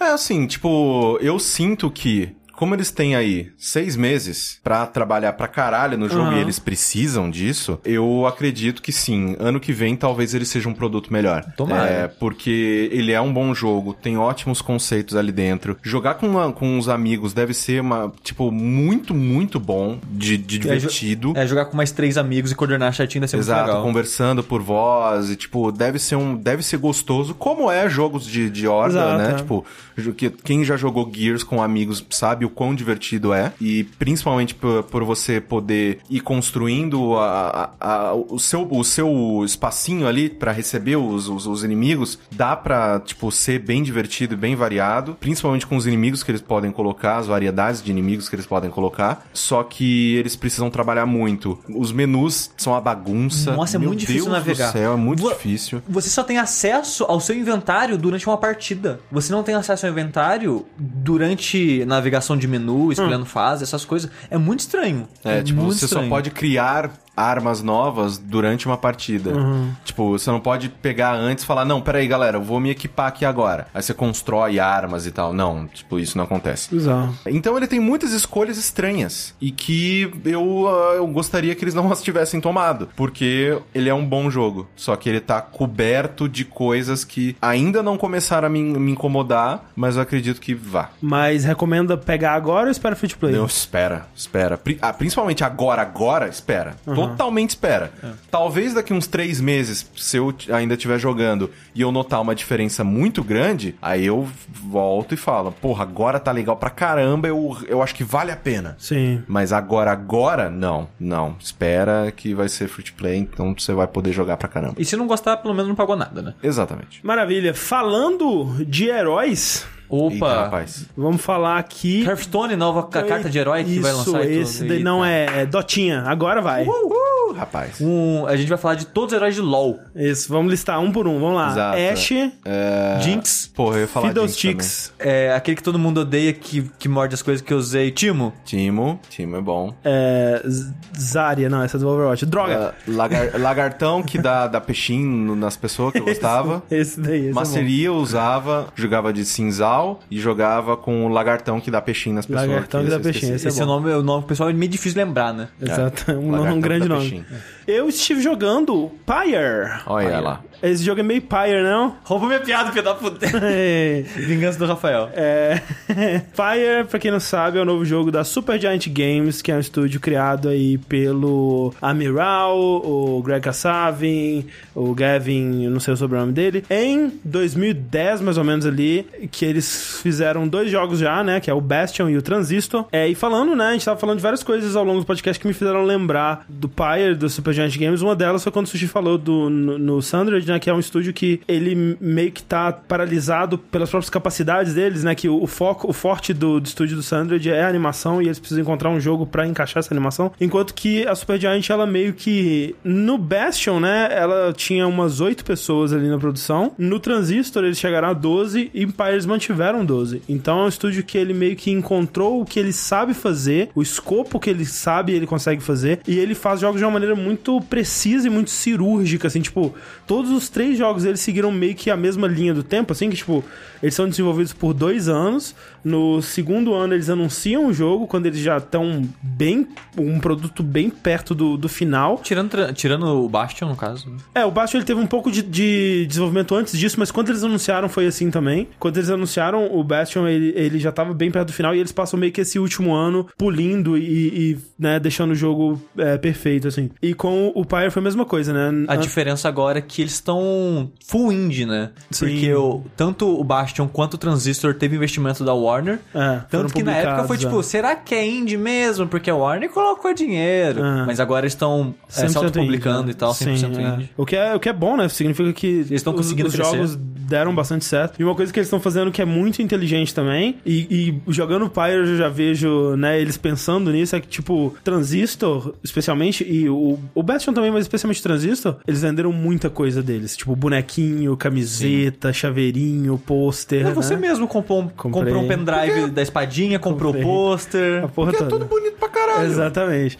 Não, e no, no Pyre eu já vejo, ah, esse bichinho aqui com certeza tem uma pelúcia dele, vai ser fofinho pra caralho, sabe? É, então, é, né, Eu, eu- eu quero uma pelúcia do Tiso. Exatamente, por favor. É, mas pra quem não tá ligado, e eu mesmo assim, por uma combinação de tipo, não quero saber porque eu já sei que vou jogar, mas também por ser um jogo difícil de ser vendido, de ser explicado. E porque eles mostraram um pouco também. Mostrar um pouco. Talvez se você corresse atrás por conta própria, você conseguisse saber bem o que que era Pyre, mas eu sinceramente não tinha muita noção, porque quando eles explicaram, quando eles mostraram... Eu não sabia nem que era de esporte. Quando vocês falaram pra mim que tinha uma bola, o quê? Tem uma bola? Então, quando eles anunciaram, eles falaram assim: ah, é um jogo que você viaja o mundo com um bando de exilados competindo num esporte 3 contra 3. E aí, na época que foi anunciado, as pessoas jogaram e falaram: ah, é meio MOBA. E eu, tipo, fudeu, Super Giant Games fazendo um MOBA. E aí, Greca Save ama MOBA. Exatamente. Você consegue ver muito no Pyre e nos outros jogos deles a- as influências dos jogos que eles gostam. Assim, É, é, tipo, eu consigo ver Hearthstone e co- Consigo. E, e consigo ver MOBA também. A Hearthstone no- nos coisinhos que você consegue clicar. Exato. Não, o, o- o- quando você entra na carroça, É. totalmente Hearthstone. Totalmente, é. Tipo, dá o sonzinho específico de cada coisinha que você bate. E o som de bater na janela é o mesmo som de bater janela do Hearthstone. Clic, clic, Só- clic, clic, é. clic, clic. Né? Tinha essa pegada meio estranha, tipo, como que eles vão fazer isso? Vai ser single player? Qual que é a pegada? Mas eu já tava bem animado porque eu confio no estúdio e eu queria ver o que eles iam fazer. Porque assim, tipo, uma coisa que me conquistou no estúdio, né, no Bastion, no Transistor e agora no Pyre também, é a originalidade deles, cara. Tipo, Não, isso é inquestionável, sabe? é, o- o os jogos deles, tipo, primeiro, eles não têm muito a ver com o anterior, né? O Transistor até você consegue encontrar mais paralelos entre ele e o Bastion, assim. Mas, tipo, é difícil, sabe? Você, por exemplo, você não olha pro Pyre e fala, ah, é tipo tal coisa, sabe? Não tem nenhum jogo que é exatamente igual ao o, Pyre. o, que eu- o máximo que você pode dizer pra uma pessoa é tipo, é um visual novel intercalado com esporte. É, você, você mistura alguns pedaços de vários jogos, assim, aí você consegue criar uma descrição. Mas um jogo tipo Pyre mesmo, não, não existe, sabe? E, e não, e não existe também o tipo de construção de mundo que eles fazem, o, o tipo de mundos que eles criam. É, é, o- os dois jogos anteriores também eram bem diferentes. Sim, é. E, tipo, é, é fascinante. Tipo, o, o próprio Greg Kassavian, ele... Já vi entrevistas com ele onde ele fala, tipo, é, que ele, é- ele é o responsável pela criação do mundo, roteiro e tudo mais. Ele fala que o jeito que ele aproxima, né, que ele aborda a- a construção de mundo é pensar como se aquele jogo que ele tá fazendo já fosse uma sequência. Como se já tivesse muita coisa estabelecida antes e ele tá só fazendo mais uma história naquele mundo. E é, é realmente essa sensação que, tipo, é um mundo muito denso, onde já tem muita coisa que aconteceu, muita, muitas histórias de personagens que já viveram ali, e você tá só continuando isso, né? E- mas nesse, eu acho que eu achei menos interessante tentar descobrir as coisas. Ah. Porque assim, no Bastion, é, era muito. deixava muito pra especulação. Uhum. Até o Transistor também deixava muito pra Muito, é, especulação. o Transistor acho que é o mais aberto de todos. Mas a maneira que você descobrisse no Transistor eu achava interessante. Uhum. Que era usando as habilidades pra evoluir elas e cada uma era atrelada a uma pessoa. Sim, aí você era bem descobria- legal. Aí você descobria a história dessa pessoa e um pouco da história do mundo junto. Uhum. Eu achava isso interessante, eu achava divertido. A maneira que você descobre a história no Pyre é lendo o livro. Sim. E ele vai. Esse livro vai ganhando páginas conforme você vai jogando ou realizando ações no jogo. É mais linear, é. É bem mais linear e, tipo, no começo do jogo, é, ele te dá uma página por partida. Você joga uma partida, você ganha uma página. Você joga uma partida, dá uma página do primeiro capítulo. Chega um ponto do jogo que ele começa a dar os outros, sei lá, sete capítulos. E ele para, porque encerrou o primeiro e começa a dar os outros. E os outros são fora de ordem. São tudo fora de ordem. Porque cada capítulo é sobre um aspecto diferente. Um capítulo é sobre os times, um capítulo é sobre a- as constelações que são as dificuldades do jogo. E é tudo fora de ordem. E isso de ser fora de ordem me desanimou, porque eu queria ler na ordem. Porque, tipo, vai ficar buraco no livro? Eu não quero ler livro com buraco. Não, e- Aí quando chegou no final do jogo, quando tava mais inteiro, eu falei, cara, não vou ler 150 páginas agora, sabe? Sim, sim. É, né, assim, é- é- o livro, ele é o lugar onde tem mais informação, assim, mas, tipo, eu, eu gosto, por exemplo, do jeito que ele faz meio que um, um- uma, uma wiki é, é, dinâmica com o jogo, porque, tipo... Ele é um jogo que tem muitos personagens, ele tem muitos nomes, ele tem muitas coisas específicas que personagens específicos fizeram no passado e em lugares específicos e tal. E é difícil você ir lembrando esse- isso tudo, né? Então, é, enquanto os personagens vão falando, aparecem palavras de cores diferentes, né? Vermelhos, tipo num Zelda, assim. E aí você tem um cursor que você pode ir lá em cima daquela palavra e aparece uma tooltip, aparece uma caixinha falando isso aqui é tal coisa, isso aqui é tal coisa, e aí tem até um flavor text embaixo, assim, que é como se fosse uma Citação citação, de- de... algum outro livro desse mundo sobre aquilo e tal. E eu não gosto disso. Nossa, eu adoro isso. Eu não gosto porque, que nem você falou, isso é, ó- é óbvio que é um reflexo disso de ser com, com- como se fosse uma continuação. Uhum. Porque, tipo, é como se fosse uma continuação, aquele mundo já existe e ele não vai te dar o trabalho de se explicar. Tipo, não tem um diálogo das pessoas tendo exposição. Não tem exposição, exato. Mas, pelo contrário, ele é exposição. Porque, ah, eu, pô, lembro, ah, pô, André, lembra o João? Pô, o João veio aqui em casa. Aí, tipo, o Corraine não sabe quem é João. Aí ele coloca o chip ali Eu e fala, prefiro. o João é aquele, né? Ah, não, eu, a- prefiro porque, tipo, Eu na- eu não- naquele eu não. mundo, todo mundo sabe o que, que é o downside, por exemplo, que é o lugar onde as pessoas ficam banidas, né? E, tipo, não faria sentido um personagem falar, nossa, nós estamos aqui no downside, que é o lugar onde as pessoas são banidas. Tipo, é muito mais natural o diálogo. Eu acho que tem maneiras de você explicar isso sem parecer banal e totalmente expositório. É, você sabe? teria que colocar um cara ou com amnésia, ou um cara que é novo naquilo ali. E não é a história que eles queriam contar, sabe? Eu, E, e- mas o foda é que, tipo, exílio pode ser mais complicado, mas é isso pra tudo, tudo, tudo, tudo, tudo. E eu não gosto muito disso porque, exatamente, com, você aprende, não é a exposição da pessoa falando, ah, olha, o exilado, mas é da mesma, sabe? Mas é uma exposição do jogo, né? É, mas eu prefiro, porque, tipo, pra história do jogo, ela não foi arruinada por um diálogo ruim. E, tipo, meio que. Mas cê- pra mim quebra eu ter que parar o diálogo e a história o tempo todo pra ficar lendo Ah, eu essas gosto, coisas. eu gosto. É o que eu fazia, por exemplo, no, no Mass Effect da vida. Tipo, É, eu também fazia alguém falava alguma coisa, mas peraí, não sei o que é isso aí, não. Aí eu pausava, ia lá, via o que, o, o que que era aquela parada.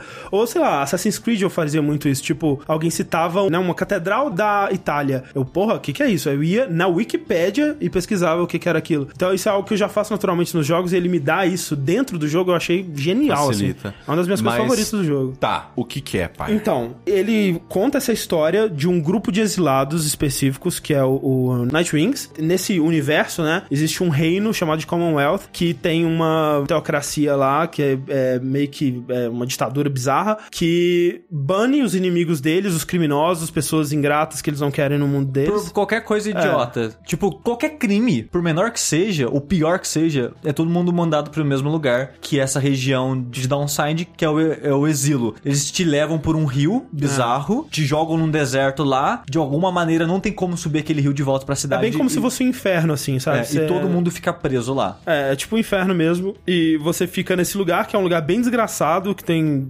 perigos e clima bizarro e coisas, é, coisas sinistras. O seu personagem, que assim como no Fortnite, não é um personagem presente ali nas coisas que acontecem no jogo, ele é mais como se fosse um comandante, né? Ele é essa figura do comandante porque ele sabe ler. Ele lê a- as paradas e a informação nesse mundo, né? A leitura foi banida por esse, desse governo, esse pessoal. Bolsonaro 2018. Exatamente. E quem consegue ler tem acesso a esses livros que falam dos, dos rituais, né? Do- dos ritos. E é legal saber ler. É. O seu personagem ele foi exilado porque ele sabe ler. Exatamente. E por saber ler, então ele consegue tomar esse conhecimento das estrelas e do- dos os oito escribas, que sabem desses ritos e tudo mais, que são a forma das pessoas de Downside conseguirem de volta a liberdade delas e voltarem pro Commonwealth. É, e esses escribas são a religião de Commonwealth, né? O pessoal de Commonwealth, eles veneram esses, essas oito entidades, essas oito Exato. pessoas. Que nem eu comentei, o primeiro capítulo do livro, que vai aparecendo a cada partida, é a história de cada um dos escribas. Exato. Tipo, não cada um deles, mas como que eles foram se tornar o que eles, as pessoas conhecem hoje em dia. Mas e- e são, são pessoas ou são deuses? São pessoas. São pessoas e durante o- a exploração desse mundo do Downside também, você vai vendo coisinhas que essas pessoas fizeram e, e feitos que elas, elas realizaram, esse tipo de coisa. E a maneira de ganhar liberdade e voltar pro mundo é competindo nesses jogos, nesse esporte fictício que eles inventam aí pro jogo, que são, eles chamam de os rites, né? Os ritos, é, Ri- Rito Gomes. E o jogo chama Pyre porque o seu objetivo é apagar a chama que o outro time tá protegendo.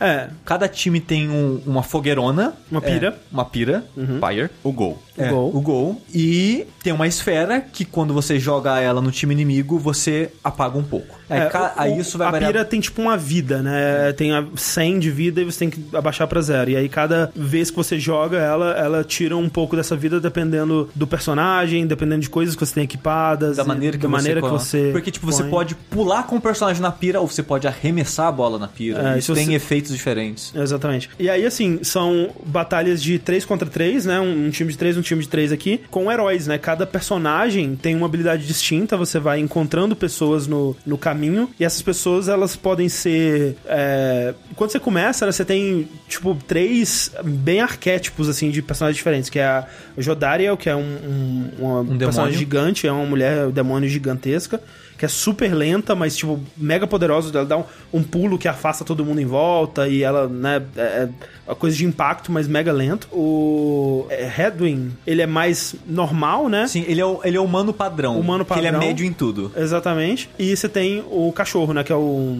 Esqueci o nome dele. É, é Rookie, que é um cachorro. né, Ele não é um, ele não é um cachorro na mitologia do jogo, ele é tipo uma. É Kirk, eles chamam, mas ele é um cachorro. Ele é um cachorro. É, e ele é super ágil e ele tem uns saltos mais, mais longos e essa coisa toda. E à medida que você vai é, avançando, você vai encontrando personagens ainda mais diferentes, com habilidades bem específicas. É de ra- raças diferentes. É, e aí você, por exemplo, tem um impzinho, que é um bichinho pequenininho, que ele consegue voar, ele, ele anda todo esquisito, né? E aí É, ele e- tem pontos fracos, pontos fortes, de acordo com isso. Que seus personagens têm estaminas, né? Quando você É. corre, quando você pula, você gasta um pouco da sua estamina. O negócio do Impzinho, que é o Tizo, que é um dos melhores personagens do jogo pra mim. É bem bom. E ele usa a parada da- das tooltips lá da- do dicionário de uma forma É inteligente, interessante. que, tipo, o seu personagem, ele consegue entender o que ele tá falando, É. mas ele só tá fazendo um barulho. Ele é tipo o Scooby-Doo, sabe? Ele vai. Ele vai...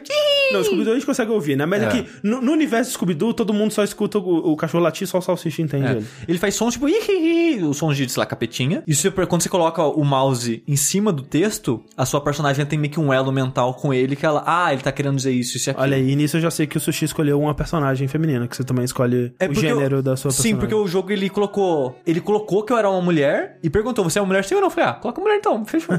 Deixa aí. O jogo falou que eu sou uma mulher, eu sou uma mulher então. Sim. Mas ele, o diferente dele é que ele anda muito devagar. Ah. Só que o botão de corrida dele ele dá vários mini pulinhos Ah. que ele consegue ir rápido, mas só que ele não gasta estamina. E o pulo dele, ele, ele voa Ah. um pouco. Então ele é bem poderoso. Ele é bom pra carregar a bola. Sim, e, e a área, é que a gente não comentou ainda, né? Mas Ah. cada personagem, a maneira que você defende o seu gol é que você tem duas maneiras, né? Uma mais ofensiva e uma defensiva. A defensiva é que seu personagem, ele tem um círculo de uma Aura. aura, Ah. em volta dele, que se algum inimigo encostar na sua aura, ele morre, entre Ele é aspas. banido, é. É, ele é banido por um tempo de X. Que esse tempo X depende também do personagem, de coisas que ele tem equipado, etc. Porque assim, ele é meio que um RPG porque todo mundo tem atributos e skills. É. Então, essa aura depende da sua presença. Quanto mais presença você tem, maior é a aura. Quanto mais esperança você tem, menor é o tempo que você fica banido. Exato. E outra maneira, né, que é a ofensiva, você pode segurar lá o bolinho, pelo menos que eu joguei no PS4, Sim.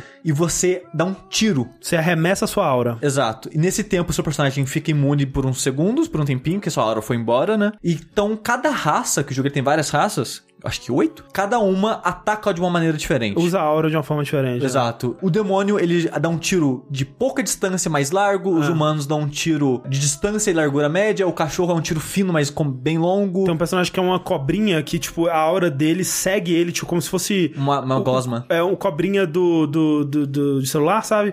Que fica em volta e aí quem passar ali meio que É. toma. E quando você aperta o botão de atirar, ele volta pro começo da gosma e todo o percurso explode. Exato. Então aumenta a área daquela gosminha e tal. É, é bem estratégico, assim. E tem uma dinâmica interessante porque o personagem, quando ele tá segurando a bola, o botão de atirar a aura se torna o botão de atirar a bola. Então você não Sim. pode ter esse ataque ofensivo. Então você fica bem E, e você, indefeso. e você perde a aura também quando É, pega ela. Quando você pega a bola, você tá bem indefeso. Qualquer pessoa que encostar em você e, e te atacar, você tá fudido. Mas uma coisa que eu ainda não consegui, porque uma coisa que é interessante também é que, que nem eles, eu vi o primeiro trailer e falei, eu vou jogar, foda-se, não, não preciso assistir mais nada.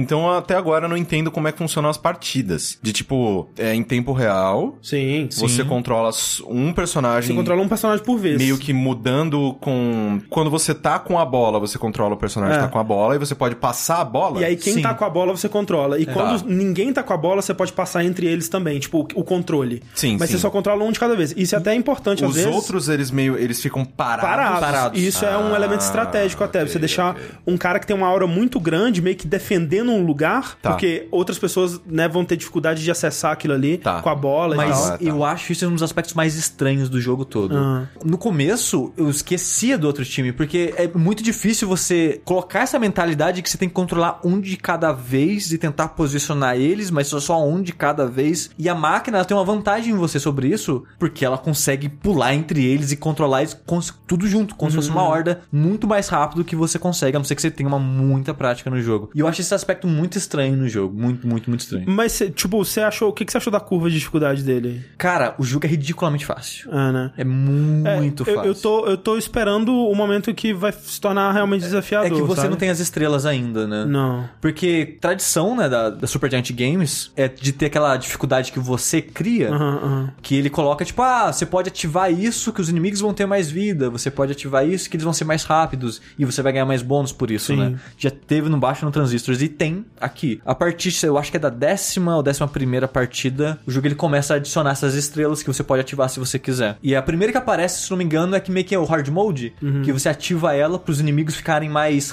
é, mais espertos. Então eles ficam mais difíceis. Aí depois aparece a estrela de, ah, eles voltam instantaneamente, de aumenta a presença, aumenta, tipo, tem várias, são 12 no total e aumentam coisas bem variadas. Sim, sim. Mexendo com aquilo fica bem difícil. Bem, bem difícil. Principalmente aumentar a velocidade deles. Cara, se aumentou a velocidade do cara ou deixou estamina infinita, putz, tá fudido. Mas, de modo geral, se você só ativar até esse hard mode, é bem de boa. É, porque eu tô, tipo, uma, uma das coisas que eu, eu sabia também sobre o jogo é que a, a ideia dele era ser sobre derrota, sobre você ser derrotado e viver com as consequências da sua derrota. Sim, você pode E o- terminar o jogo perdendo todas as partidas. É, e o esporte surgiu disso, né? Que é uma situação onde você pode ser derrotado, mas você ainda continua vivo, né? Então, eles quiseram colocar isso lá, porque justamente você pode ser derrotado e o jogo ele leva isso em consideração e, e você continua a sua jornada da mesma forma. E isso pra mim parece muito legal. E eu quero perder pra ver o que acontece, sabe? Pra ver se as pessoas vão reagir e tudo mais. Só que ainda não chegou ao ponto. Tipo, é- ainda tá muito fácil, sabe? Não, é, até você pegar essas estrelas, o jogo é muito fácil. É, eu, eu quero chegar nessa parte pra deixar ele mais desafiador, porque, tipo, eu vejo muito potencial nesse combate e eu já vi vídeos de pessoas jogando versus dele, né? Porque ele tem um modo PVP de dois jogadores. Só é- local. É, que é só local, que é maravilhoso. Tipo, as pessoas, sabe, dando toco na bola e pegando ela no ar, assim, no meio da parada e passando loucamente e tal. E, tipo, caralho, velho, eu, eu quero muito que o jogo ele peça isso de mim, sabe?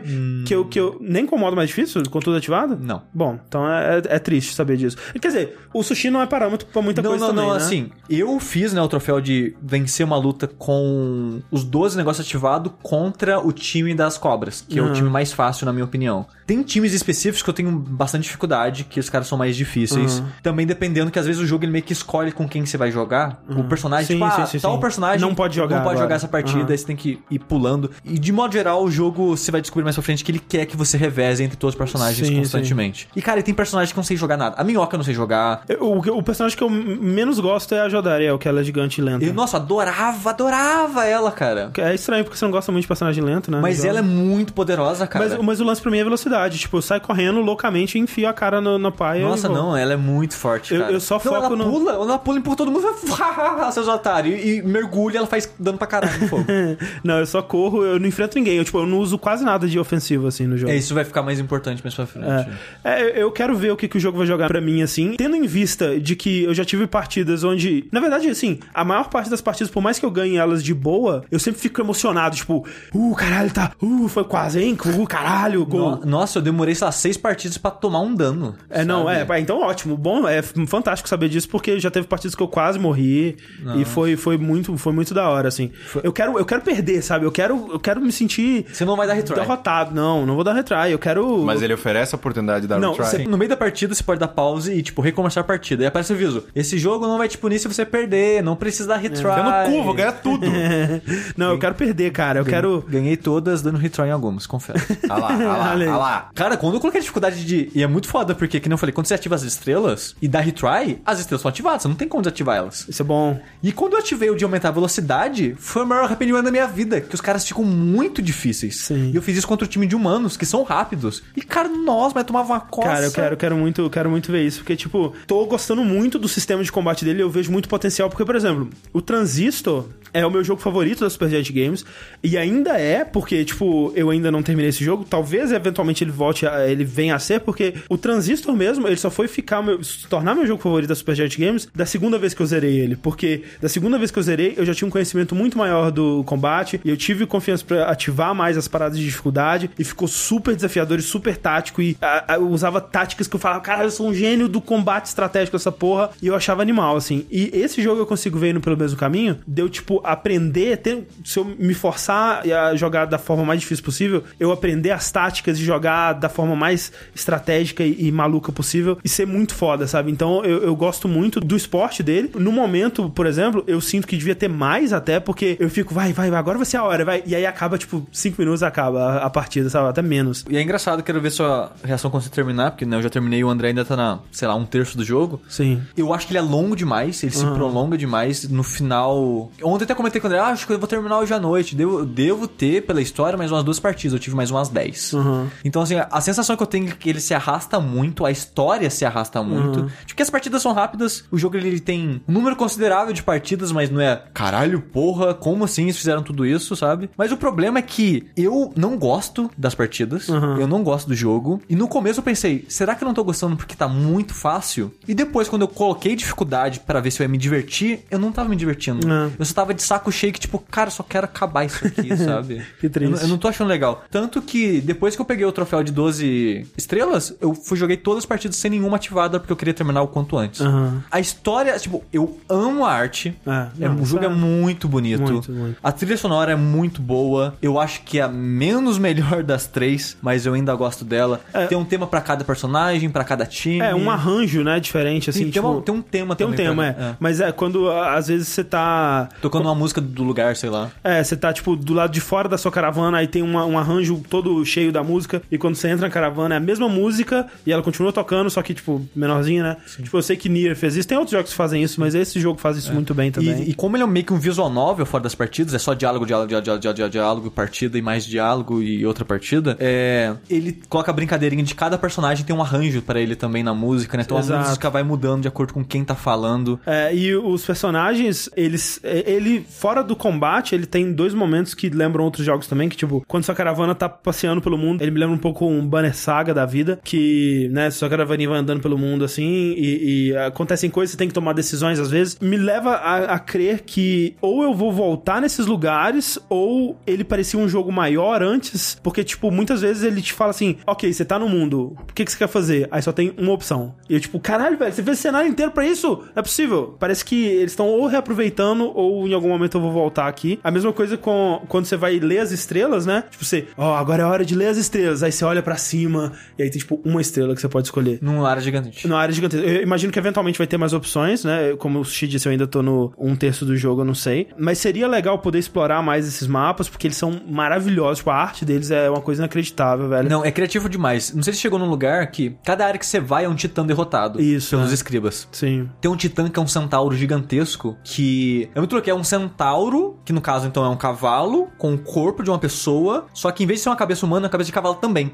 É meio que um Não. mi- minotauro cavalo. Não, acho que eu vi sim. Você viu? Eu acho que sim. Que tem várias flechas no não, corpo. então não, então não.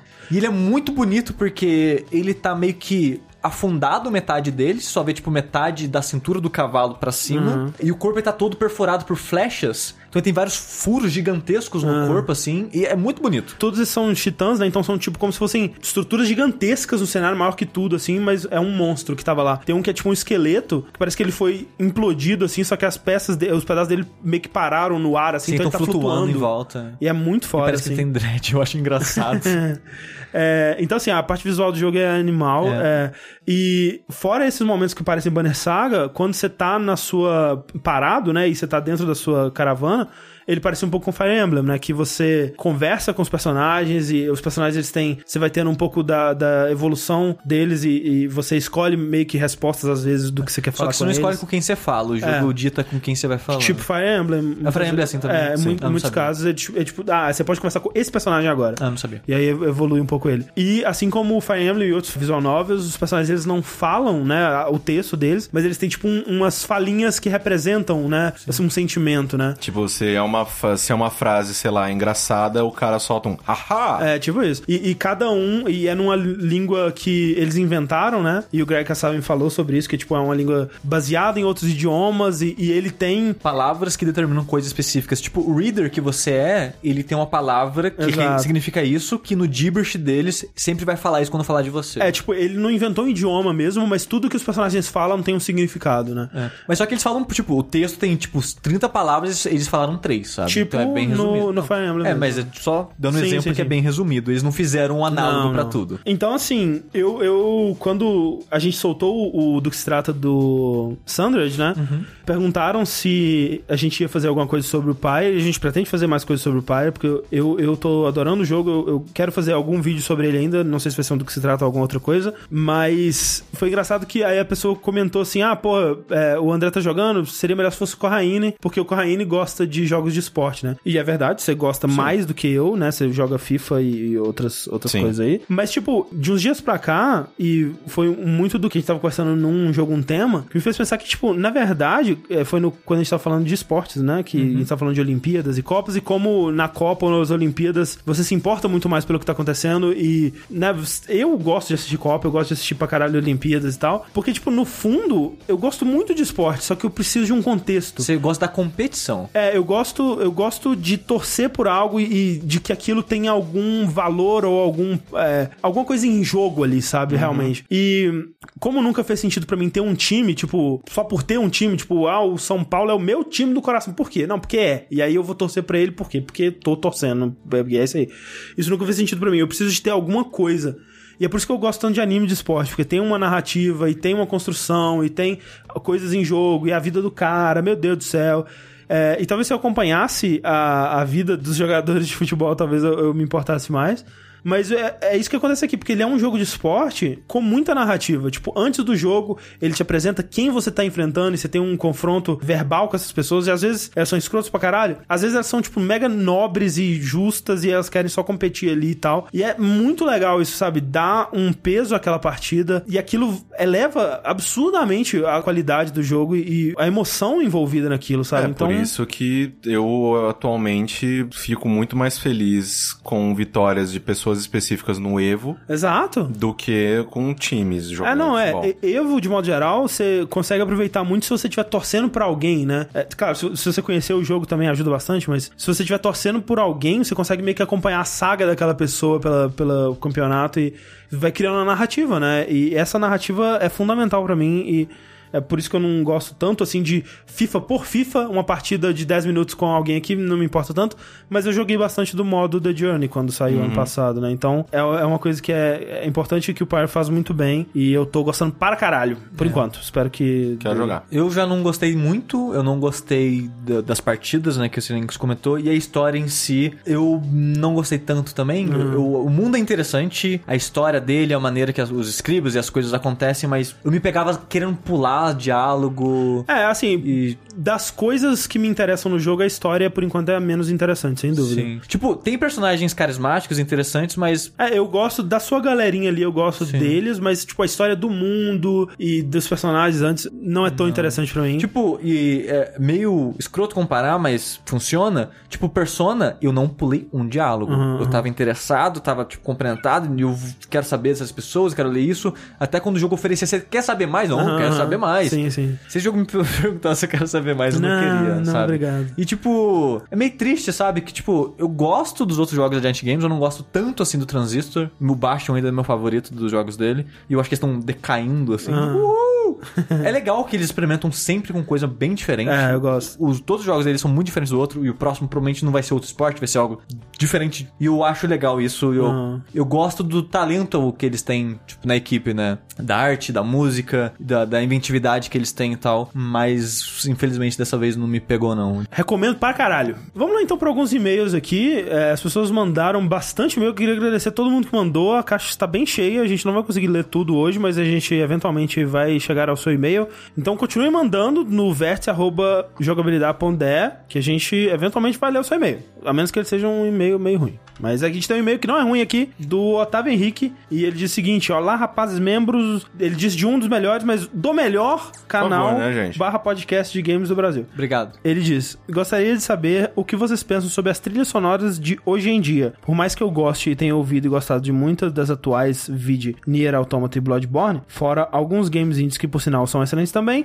nenhum hoje em dia se destaca pra mim, como as de antigamente. Não sei se é o fator nostálgico ou se realmente as composições daquela época eram de fato superior. Fica então a minha dúvida, vendo que no cinema está assim também. Há anos que não temos um novo tema de impacto. O último legalzinho que eu ouvi foi o da Mulher Maravilha do mestre Hans Zimmer. Posso estar sendo injusto generalizando e até soando como fãs de bandas que dizem no início que era bom, hoje em dia só dá lixo. Porém, 90% do que eu assisto e jogo hoje em dia acho a trilha sonora genérica e descartável. Obrigado pela atenção, um abraço a todos envolvidos. Otávio, de 24 anos, de Candelas, Minas Gerais. A gente já teve essa discussão, acho que no, no Dash de- sobre o Koji Kondo, É. que a gente falou que a limitação incentiva a inventividade, a criatividade. Exatamente. E eu acho que o fator nostálgico conta também. Conta também. E que eu concordo na parte de filmes, que os filmes estão menos interessantes. Já tem vídeos muito bons falando sobre isso. Eu já citei um aqui do Every Frame a Painting, que ele fala sobre a trilha sonora de filmes da Marvel, mas acabando falando sobre trilhas sonoras de modo geral de filmes.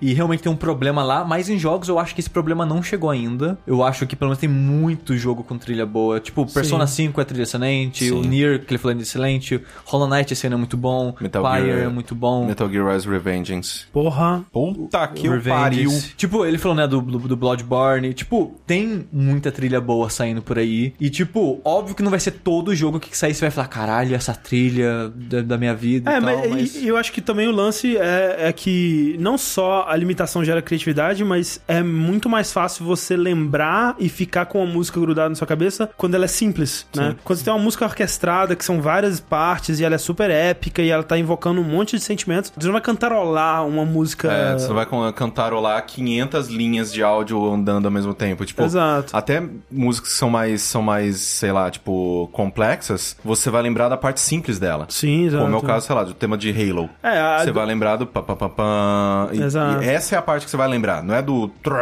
do que acontece depois. É, a Mulher Maravilha, por exemplo, você lembra provavelmente do... Sim. Que é super simples, né? Então são Sim. simples isolado, né? Exato. E, e, assim, às vezes falta isso nas músicas pra deixar elas mais memoráveis, mas, sabe, Mas- Eu, eu lembro até, sei lá, cara, a, a ó, procurem aí a música da tela de título do Batman Arkham City. É excelente, cara. E eu só lembro dela na trilha do jogo inteiro. Mas é uma boa música. Então, assim, tem boas Eu, eu acho que nem toda música precisa ser memorável. Não, exato. Tem uma, talvez, é uma boa pra você ter um- algo que te... Um som que te lembre aquela obra, ou aquele personagem, ou É, seja, é mas- porque, tipo, às vezes ser memorável acaba sendo um ponto negativo dependendo de onde ela tá sendo usada, né? Tipo, se tá numa cena mega é, impactante, assim, e você tá prestando atenção pra caralho na música, às vezes é ruim, sabe? Às vezes O você Nino precisa... Kuni, na batalha do Nino É. Sabe? pam, pam, pam. É, Exato, ele todo mundo lembra. simples no começo É. e tipo... Repete pra, pro infinito. Exato. Então, assim, é, às vezes o que você precisa da música é só que ela conduz um sentimento, uma, uma, né, um- uma sensação Sim, ali. Tipo, trilha sonora que eu amo, é incrível, puta que pariu, que trilha sonora é foda, mas não funciona pra ouvir. Journey, sabe? Uhum. No jogo, é incrível, maravilhoso. Sim, sim. Parar pra ouvir não é tão bom assim, sabe? É. Ela não é uma música tão de- gostosa de se ouvir Sim. Sem o contexto, né? E uma trilha sonora que a gente muda de assunto que que é muito boa esse ano, e tem que falar, o Sexo Brutal. A trilha dele é muito boa, puta que pariu. verdade. Isso, é- isso é verdade mesmo. É, e atualmente também, não atualmente, mas tipo, as, as trilhas de Assassin's Creed geralmente são, ó, Sim, é. Especialmente do- as do começo, quando Com o era Jasper o Kidd. Jasper Kidd eram excelentes mesmo. Hoje a gente tá cheio dos e-mails dos Henrique aqui. Agora o e-mail do Fernando Henrique, o ex-presidente aqui. Opa, Caralho, rapaz. pior que é mesmo. Olá, meus queridos. O meu nome é Fernando Henrique Cardoso. Olha lá. Mais conhecido das internabs como FHC. Olha aí, cara. A gente Bom. tem uns ouvintes prestigiosos aqui. É, então, o, FHC, dá jeito lá no, no teu partido, Dá. por favor. Vamos, vamos, por favor. Para de falar de maconha e, e fala com eles lá, por favor. No dia 30 de junho, o canal The Pop Culture Adventure, não conheço, desculpa, lançou um vídeo com estatísticas. Dos 133 jogos mostrados na última E3, 20 não eram sobre combate, sendo 10 desses jogos de corrida. Em porcentagem ficou assim: 82% dos jogos com combate, 3% com combate mínimo, 5% jogos de esporte, 3% de corrida, 1% de dança e 7% sem combate. Isso demonstrou um pequeno aumento comparado aos anos anteriores. O apontamento do vídeo, eu não sei se é aumento de jogos com combate ou sem combate, mas enfim. O apontamento do vídeo é a aparente falta de criatividade que a mídia apresenta, tendo sua maioria jogos violentos. Sabemos que diversas características favorecem esse cenário, pois, como no cinema, jogos repletos de ação e explosão são mais atrativos. Sabendo disso, temos por outro lado jogos independentes de pequenas desenvolvedoras que apresentam jogos divergentes dessa tendência. Como já vimos, os indies são muito capazes de influenciar a mídia com diversas mudanças, mas seria possível que os indies tivessem tamanha força para mudar o mercado de blockbusters ou será sempre assim? Acredito como no cinema, jogo de massa sempre será jogo de massa, mas isso nunca impediu que a mídia produzisse excelentes, excelentes experiências inovadoras e disruptivas. E vocês, o que acham? Poderiam levantar algum debate com esses dados? Beijo na bunda. Outra discussão que a gente já teve, meu, essa eu infelizmente não sei onde, não lembro onde. Eu não lembro de ter tido essa. A gente já teve essa discussão quando a gente falou que o- nos jogos é, uma das ações mais, mais básicas que você tem é bater em coisas. É, Eu tipo, lembro que a gente falou disso. A gente falou sobre isso, só que eu não lembro quando, em qual programa. Busquem aí e coloquem nos comentários, por gentileza. É exatamente isso, assim, tipo, quando você para pra pensar, principalmente quando você coloca é, em, em questão um personagem humanoide, sei lá, uma, uma pessoa no jogo, o que, que uma pessoa pode fazer? Eu, eu ainda acho absurdamente estranho que pulo seja uma coisa que está tão presente em tantos jogos, porque nenhum ser humano pula, cara. A gente nunca pula. Não. Nunca. Mas, né, mas uma das coisas que a gente pode fazer é pegar objetos ou quebrar coisas, né? Usar os nossos membros superiores, principalmente, pra interagir com coisas. Você pode só,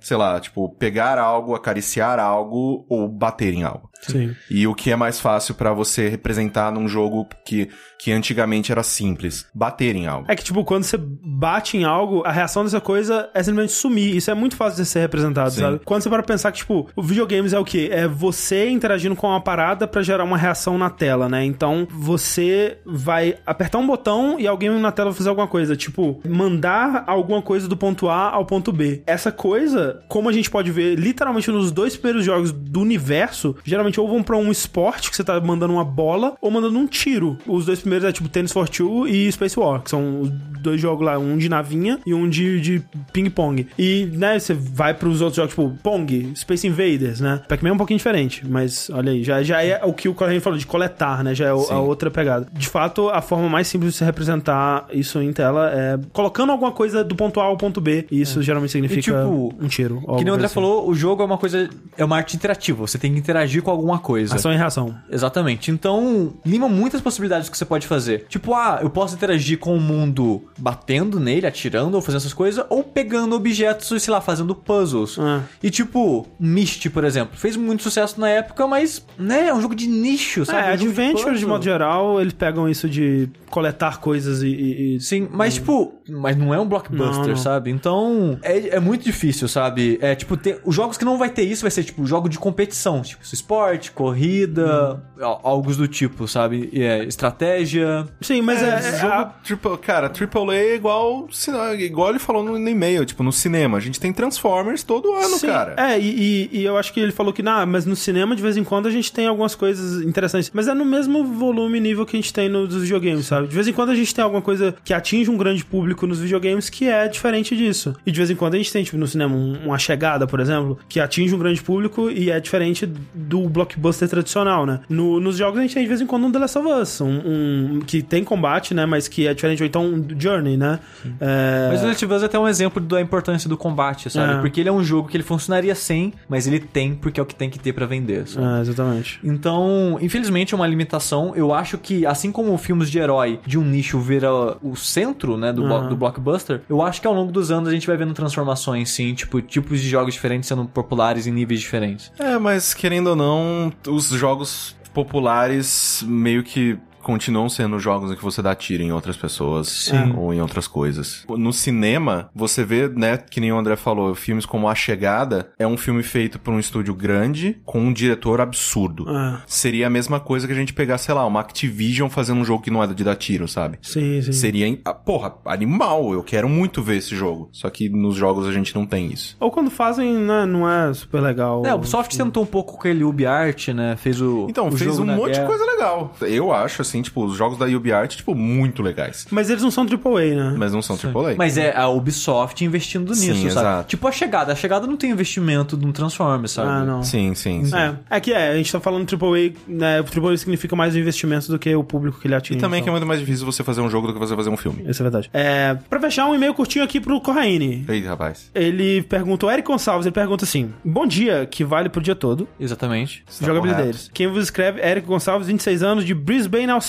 Olha, Olha que lá. bonito. Recentemente fiz a maravilhosa escolha de adquirir o Nintendo Switch. Eita, mas não deixo de pensar que toda aquela época de especulações sobre funcionalidades do mesmo criou uma expectativa maior sobre o console. Após avaliarem melhor o console e sabido que a Nintendo quase sempre lança novas versões de seus consoles, o console console, o que acham que faltou para que o Switch fosse a experiência perfeita dessa proposta de console híbrido? O que imaginam que a Nintendo tem planejado para o seu futuro? Novas versões, periféricos caros, inúteis ou possíveis versões de skin e bundles limitados? Continue um ótimo trabalho, um ótimo e um abraço de canguru a todos. Muito bom. Assim, Você está satisfeito? Você está plenamente satisfeito com o seu Switch? assim, eu, eu estaria mais satisfeito com o meu Switch se eu quisesse tirar o escorpião do bolso e comprar mais jogo pra ele, porque eu não tô Sim. comprando porra nenhuma, porque Sim, eu tô sim. querendo economizar. Assim, eu acho o Switch um console ótimo. É muito gostoso jogar nele, é muito gostoso, tipo, você ter um jogo, no caso, um Zelda, aonde você quiser jogar, isso pra mim, para mim todos os jogos do mundo podiam sair pro Switch. Todos, Sim. assim, todos, porque eu acho que tanto que quando começaram a falar rumores de tipo, ah, talvez a Sony venha com um novo portátil, meio que mais ou menos como um PS4 do de Switch.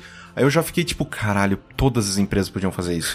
Eu quero uma versão portátil de todos os consoles. Porque é muito melhor, cara. Eu quero jogar onde eu quiser, sentado no- na.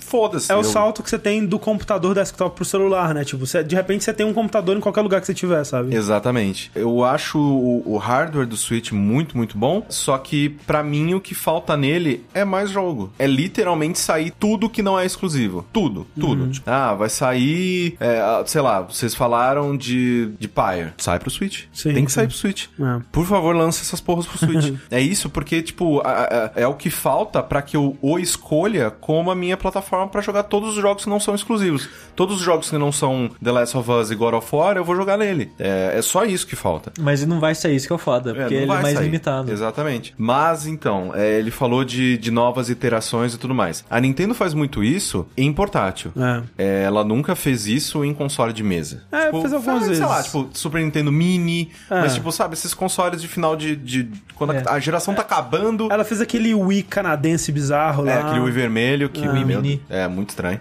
Sim. É, mas, tipo, poucas, poucas. Ele, ela lança mais edições especiais. Edições, Sim. tipo, com skins bonitas, com, né, que todas as empresas fazem isso.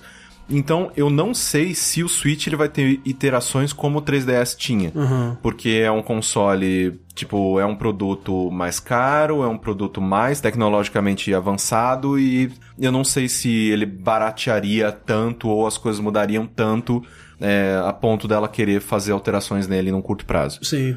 É, mas eu espero, tipo, skin pra caralho, eu espero pedaço de plástico inútil pra caralho. É, já, já, já, tá, já saiu aí o controle colorido na cor do Splatoon, né? Exato, os amarelinhos lá Então que isso eu com achei certeza vai vir. bonito pra caramba. É, então, isso eu, eu acredito que eu, eu- isso, isso eu espero bastante. E mais volantinho de plástico, mais Já vara tem, de... já, pô. Tem, É. mas tipo, mais vara de pescar de plástico, tudo isso eu quero Caralho, esperar. vocês lembram que tinha uma jangada inflável pro Kinect pra você jogar naquele naquele Kinect Adventures, cara. Sim, era muito bom, cara. Caralho, Tá todo velho. mundo de parabéns mesmo. Puta que pariu, velho. Microsoft ela resolveu, nossa, é bom, ok. Mas é, eu, eu não espero, assim, muitas iterações no console, mas eu espero, sim, muitas loucuras com esses controles de cores bacanas e tal. Maravilha. Vamos lá pros lançamentos então, Sushi? André, Hum, jogo, né, cara? Tem vai, jogo Vai aí. sair jogo, ou vai estar sem jogo. Eita, Agosto, porra. né? Já prepara os e-mails aí que a gente tem que mandar e-mail pra um monte de coisa aqui Eita, que caralho. vamos- tem que ganhar esse jogo aqui, Ô, de Hellblade tá chegando, Exato. Opa. Exatamente, porque dia 8 de agosto... Nossa senhora, eu achei que era no final do mês. Não, não, não, não, não, não. Semana que vem, daqui a pouquinho, Hellblade Senua's Sacrifice. Cara, eu tô muito curioso pra Nossa, saber se esse jogo vai cara. ser uma merda ou se vai ser bom. Assim, eu espero que ele seja mediano. É, eu acho que ele vai ser mediano. No É, fundo, eu acho sim. que ele vai ser mediano. Mas eu, eu tô feliz que ele exista. Sim. Tô feliz que a Ninja Theory continua fazendo jogos. Por favor. Que eles estejam desenvolvendo tecnologia nova e fazendo um AAA indie que tá a cabeça deles lá. Cara, ver os, os diários de desenvolvimento desse jogo que é uma coisa maravilhosa, é velho. muito legal. É, Eu- eu, acho que eu nem precisava do jogo. É. É. Eu não ouvi todos os episódios, mas os episódios que eu vi eu fiquei muito feliz porque é muito legal ver eles fazendo gambiarra com as coisas. É muito bom. E É, falando, cara, isso aqui custa 15 milhões de dólares. A gente fez com duas coxinhas. tipo É isso. basicamente isso. O negócio de capturar o rosto que eles fizeram é. não, isso era coisa com papelão. Era é papelão, incrível. cara. Papelão Não, aço. a- Papelão, silver tape. Eles usam silver tape em tudo. Não, tipo, a, a atriz principal do jogo, eles, por não querer contratar alguém, eles pegaram a, a menina que editava os vídeos lá. Tipo, deu tão certo, o pessoal, a comunidade abraçou tanto que eles não contrataram a atriz, agora é ela mesmo e foda-se, é isso aí. Exatamente. É maravilhoso. Quero muito jogar. Combate não parece tão bom, não. Não. Apesar que é um estúdio que faz combate, mas né, vamos ver. É, Vamos o ver. combate parece bem ruim, na verdade. Outro jogo que esse não é tão importante, porque né, não é um port, mas eu quero também, que é o Mega Man Legacy Collection 2, Ah, sim. que tem o Mega Man 7, 8, 9, 10. Olha aí. Gosto de Mega Man 7, queria Aham. dizer aqui que as pessoas odeiam ele, mas ele tem ideias muito legais. Qual que tem a bola de futebol? É o o oito. É o 8. O 8 eu É. gosto. Eu gosto do 7 porque você usa poderes de outras áreas em áreas diferentes pra conseguir coisas diferentes, assim como o X fazia. Precisava ter, sabe o que aí? Mega Man e Bass, ou Rockman e Forte. De- Deveria. Deveria. Eu acho que é o mínimo que eles deviam fazer. Um absurdo, Não, um ter. absurdo. Mas, além disso, dia 8 também, tudo dia 8, gente. Batman Enemy Within, que é o primeiro capítulo da segunda temporada do Batman da Telltale. Tá instalado no meu PS4 até hoje, toda vez eu olho pra ele e falo, preciso jogar essa porra, porque eu gostei muito do primeiro episódio. Ah, só, só lembrando, rapidinho, é o Hellblade pra PS4 e PC. É... você tá PC. O Mega Man Legacy Collection vai ser pra PS4 e Sony. E o Batman é tudo, né? Acesso Telltale, Tudo, pra, tudo, pra, tá, tá. Celular. tudo. Micro-ondas. É. Micro-ondas. Outro jogo que só eu vou estar esperando, porque acho que ninguém me conhece essa porra na vida, é o Comet Crash 2. Tenho a menor ideia. Você conhece, Corrêne? Que é um jogo de Tower Defense. Oh, então eu já tenho muita... Mas é, mas é, um, é, um, é um jogo, é muito bizarro, porque eu só joguei o Comet Crash 1 no PS3, porque assim, eu comprei o PS3, é aquela história lendária, o primeiro jogo que eu comprei foi Demon's Souls, blá blá blá. E a segunda coisa que eu, que eu fiz com meu dinheiro foi comprar um cartão de 50 dólares pra comprar Flower e Braid, que tinham acabado. O Braid tinha acabado de sair pra PS3. Sobrou, sei lá, 5 dólares depois que eu comprei as coisas. E ele tava em promoção por tipo 5 dólares. Eu falei, tá, vamos ver qual é desse jogo aqui. E é um jogo divertido, que ele é um Tower Defense bizarro, que ele, ele é uma área inteira vazia e você cria o labirinto que os caras têm É, que passar. é o, é o Tower Defense do Dota é assim. É assim também. É, tem vários Tower Defense que são assim. É. E eu gosto bastante deles. E eu gostava bastante desse Comet Crash no PS3, tipo, não é o melhor Tower Defense que eu joguei na vida, mas eu achei divertido. E tá saindo dois agora exclusivo de PS4, o que é estranho que ele tem a mesma cara da versão de PS3, o que é meio, meio feio, assim. Mas né, tô curioso, tô curioso. E dia 8 também, Lawbreakers. Olha aí. Olha lá! Olha aí. Sabia Tá vindo que ia sair final já. Pois é, pa... Pô, tweetaram pro Cliff aí. E aí, Cliff, Lawbreakers vai ser o Overwatch Killer? Aí Ele falou, não vai ser não, porque a gente não quer saber de Weeaboo. Ai, Cliff.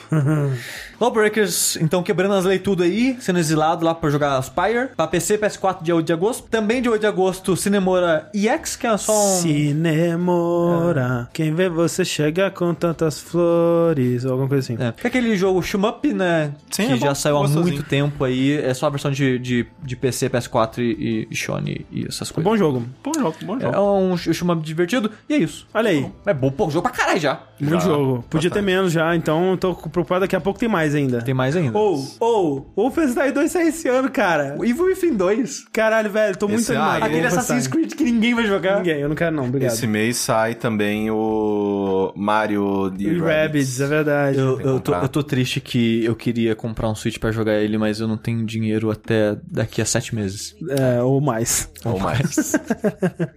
é... Me dê um Switch, por favor.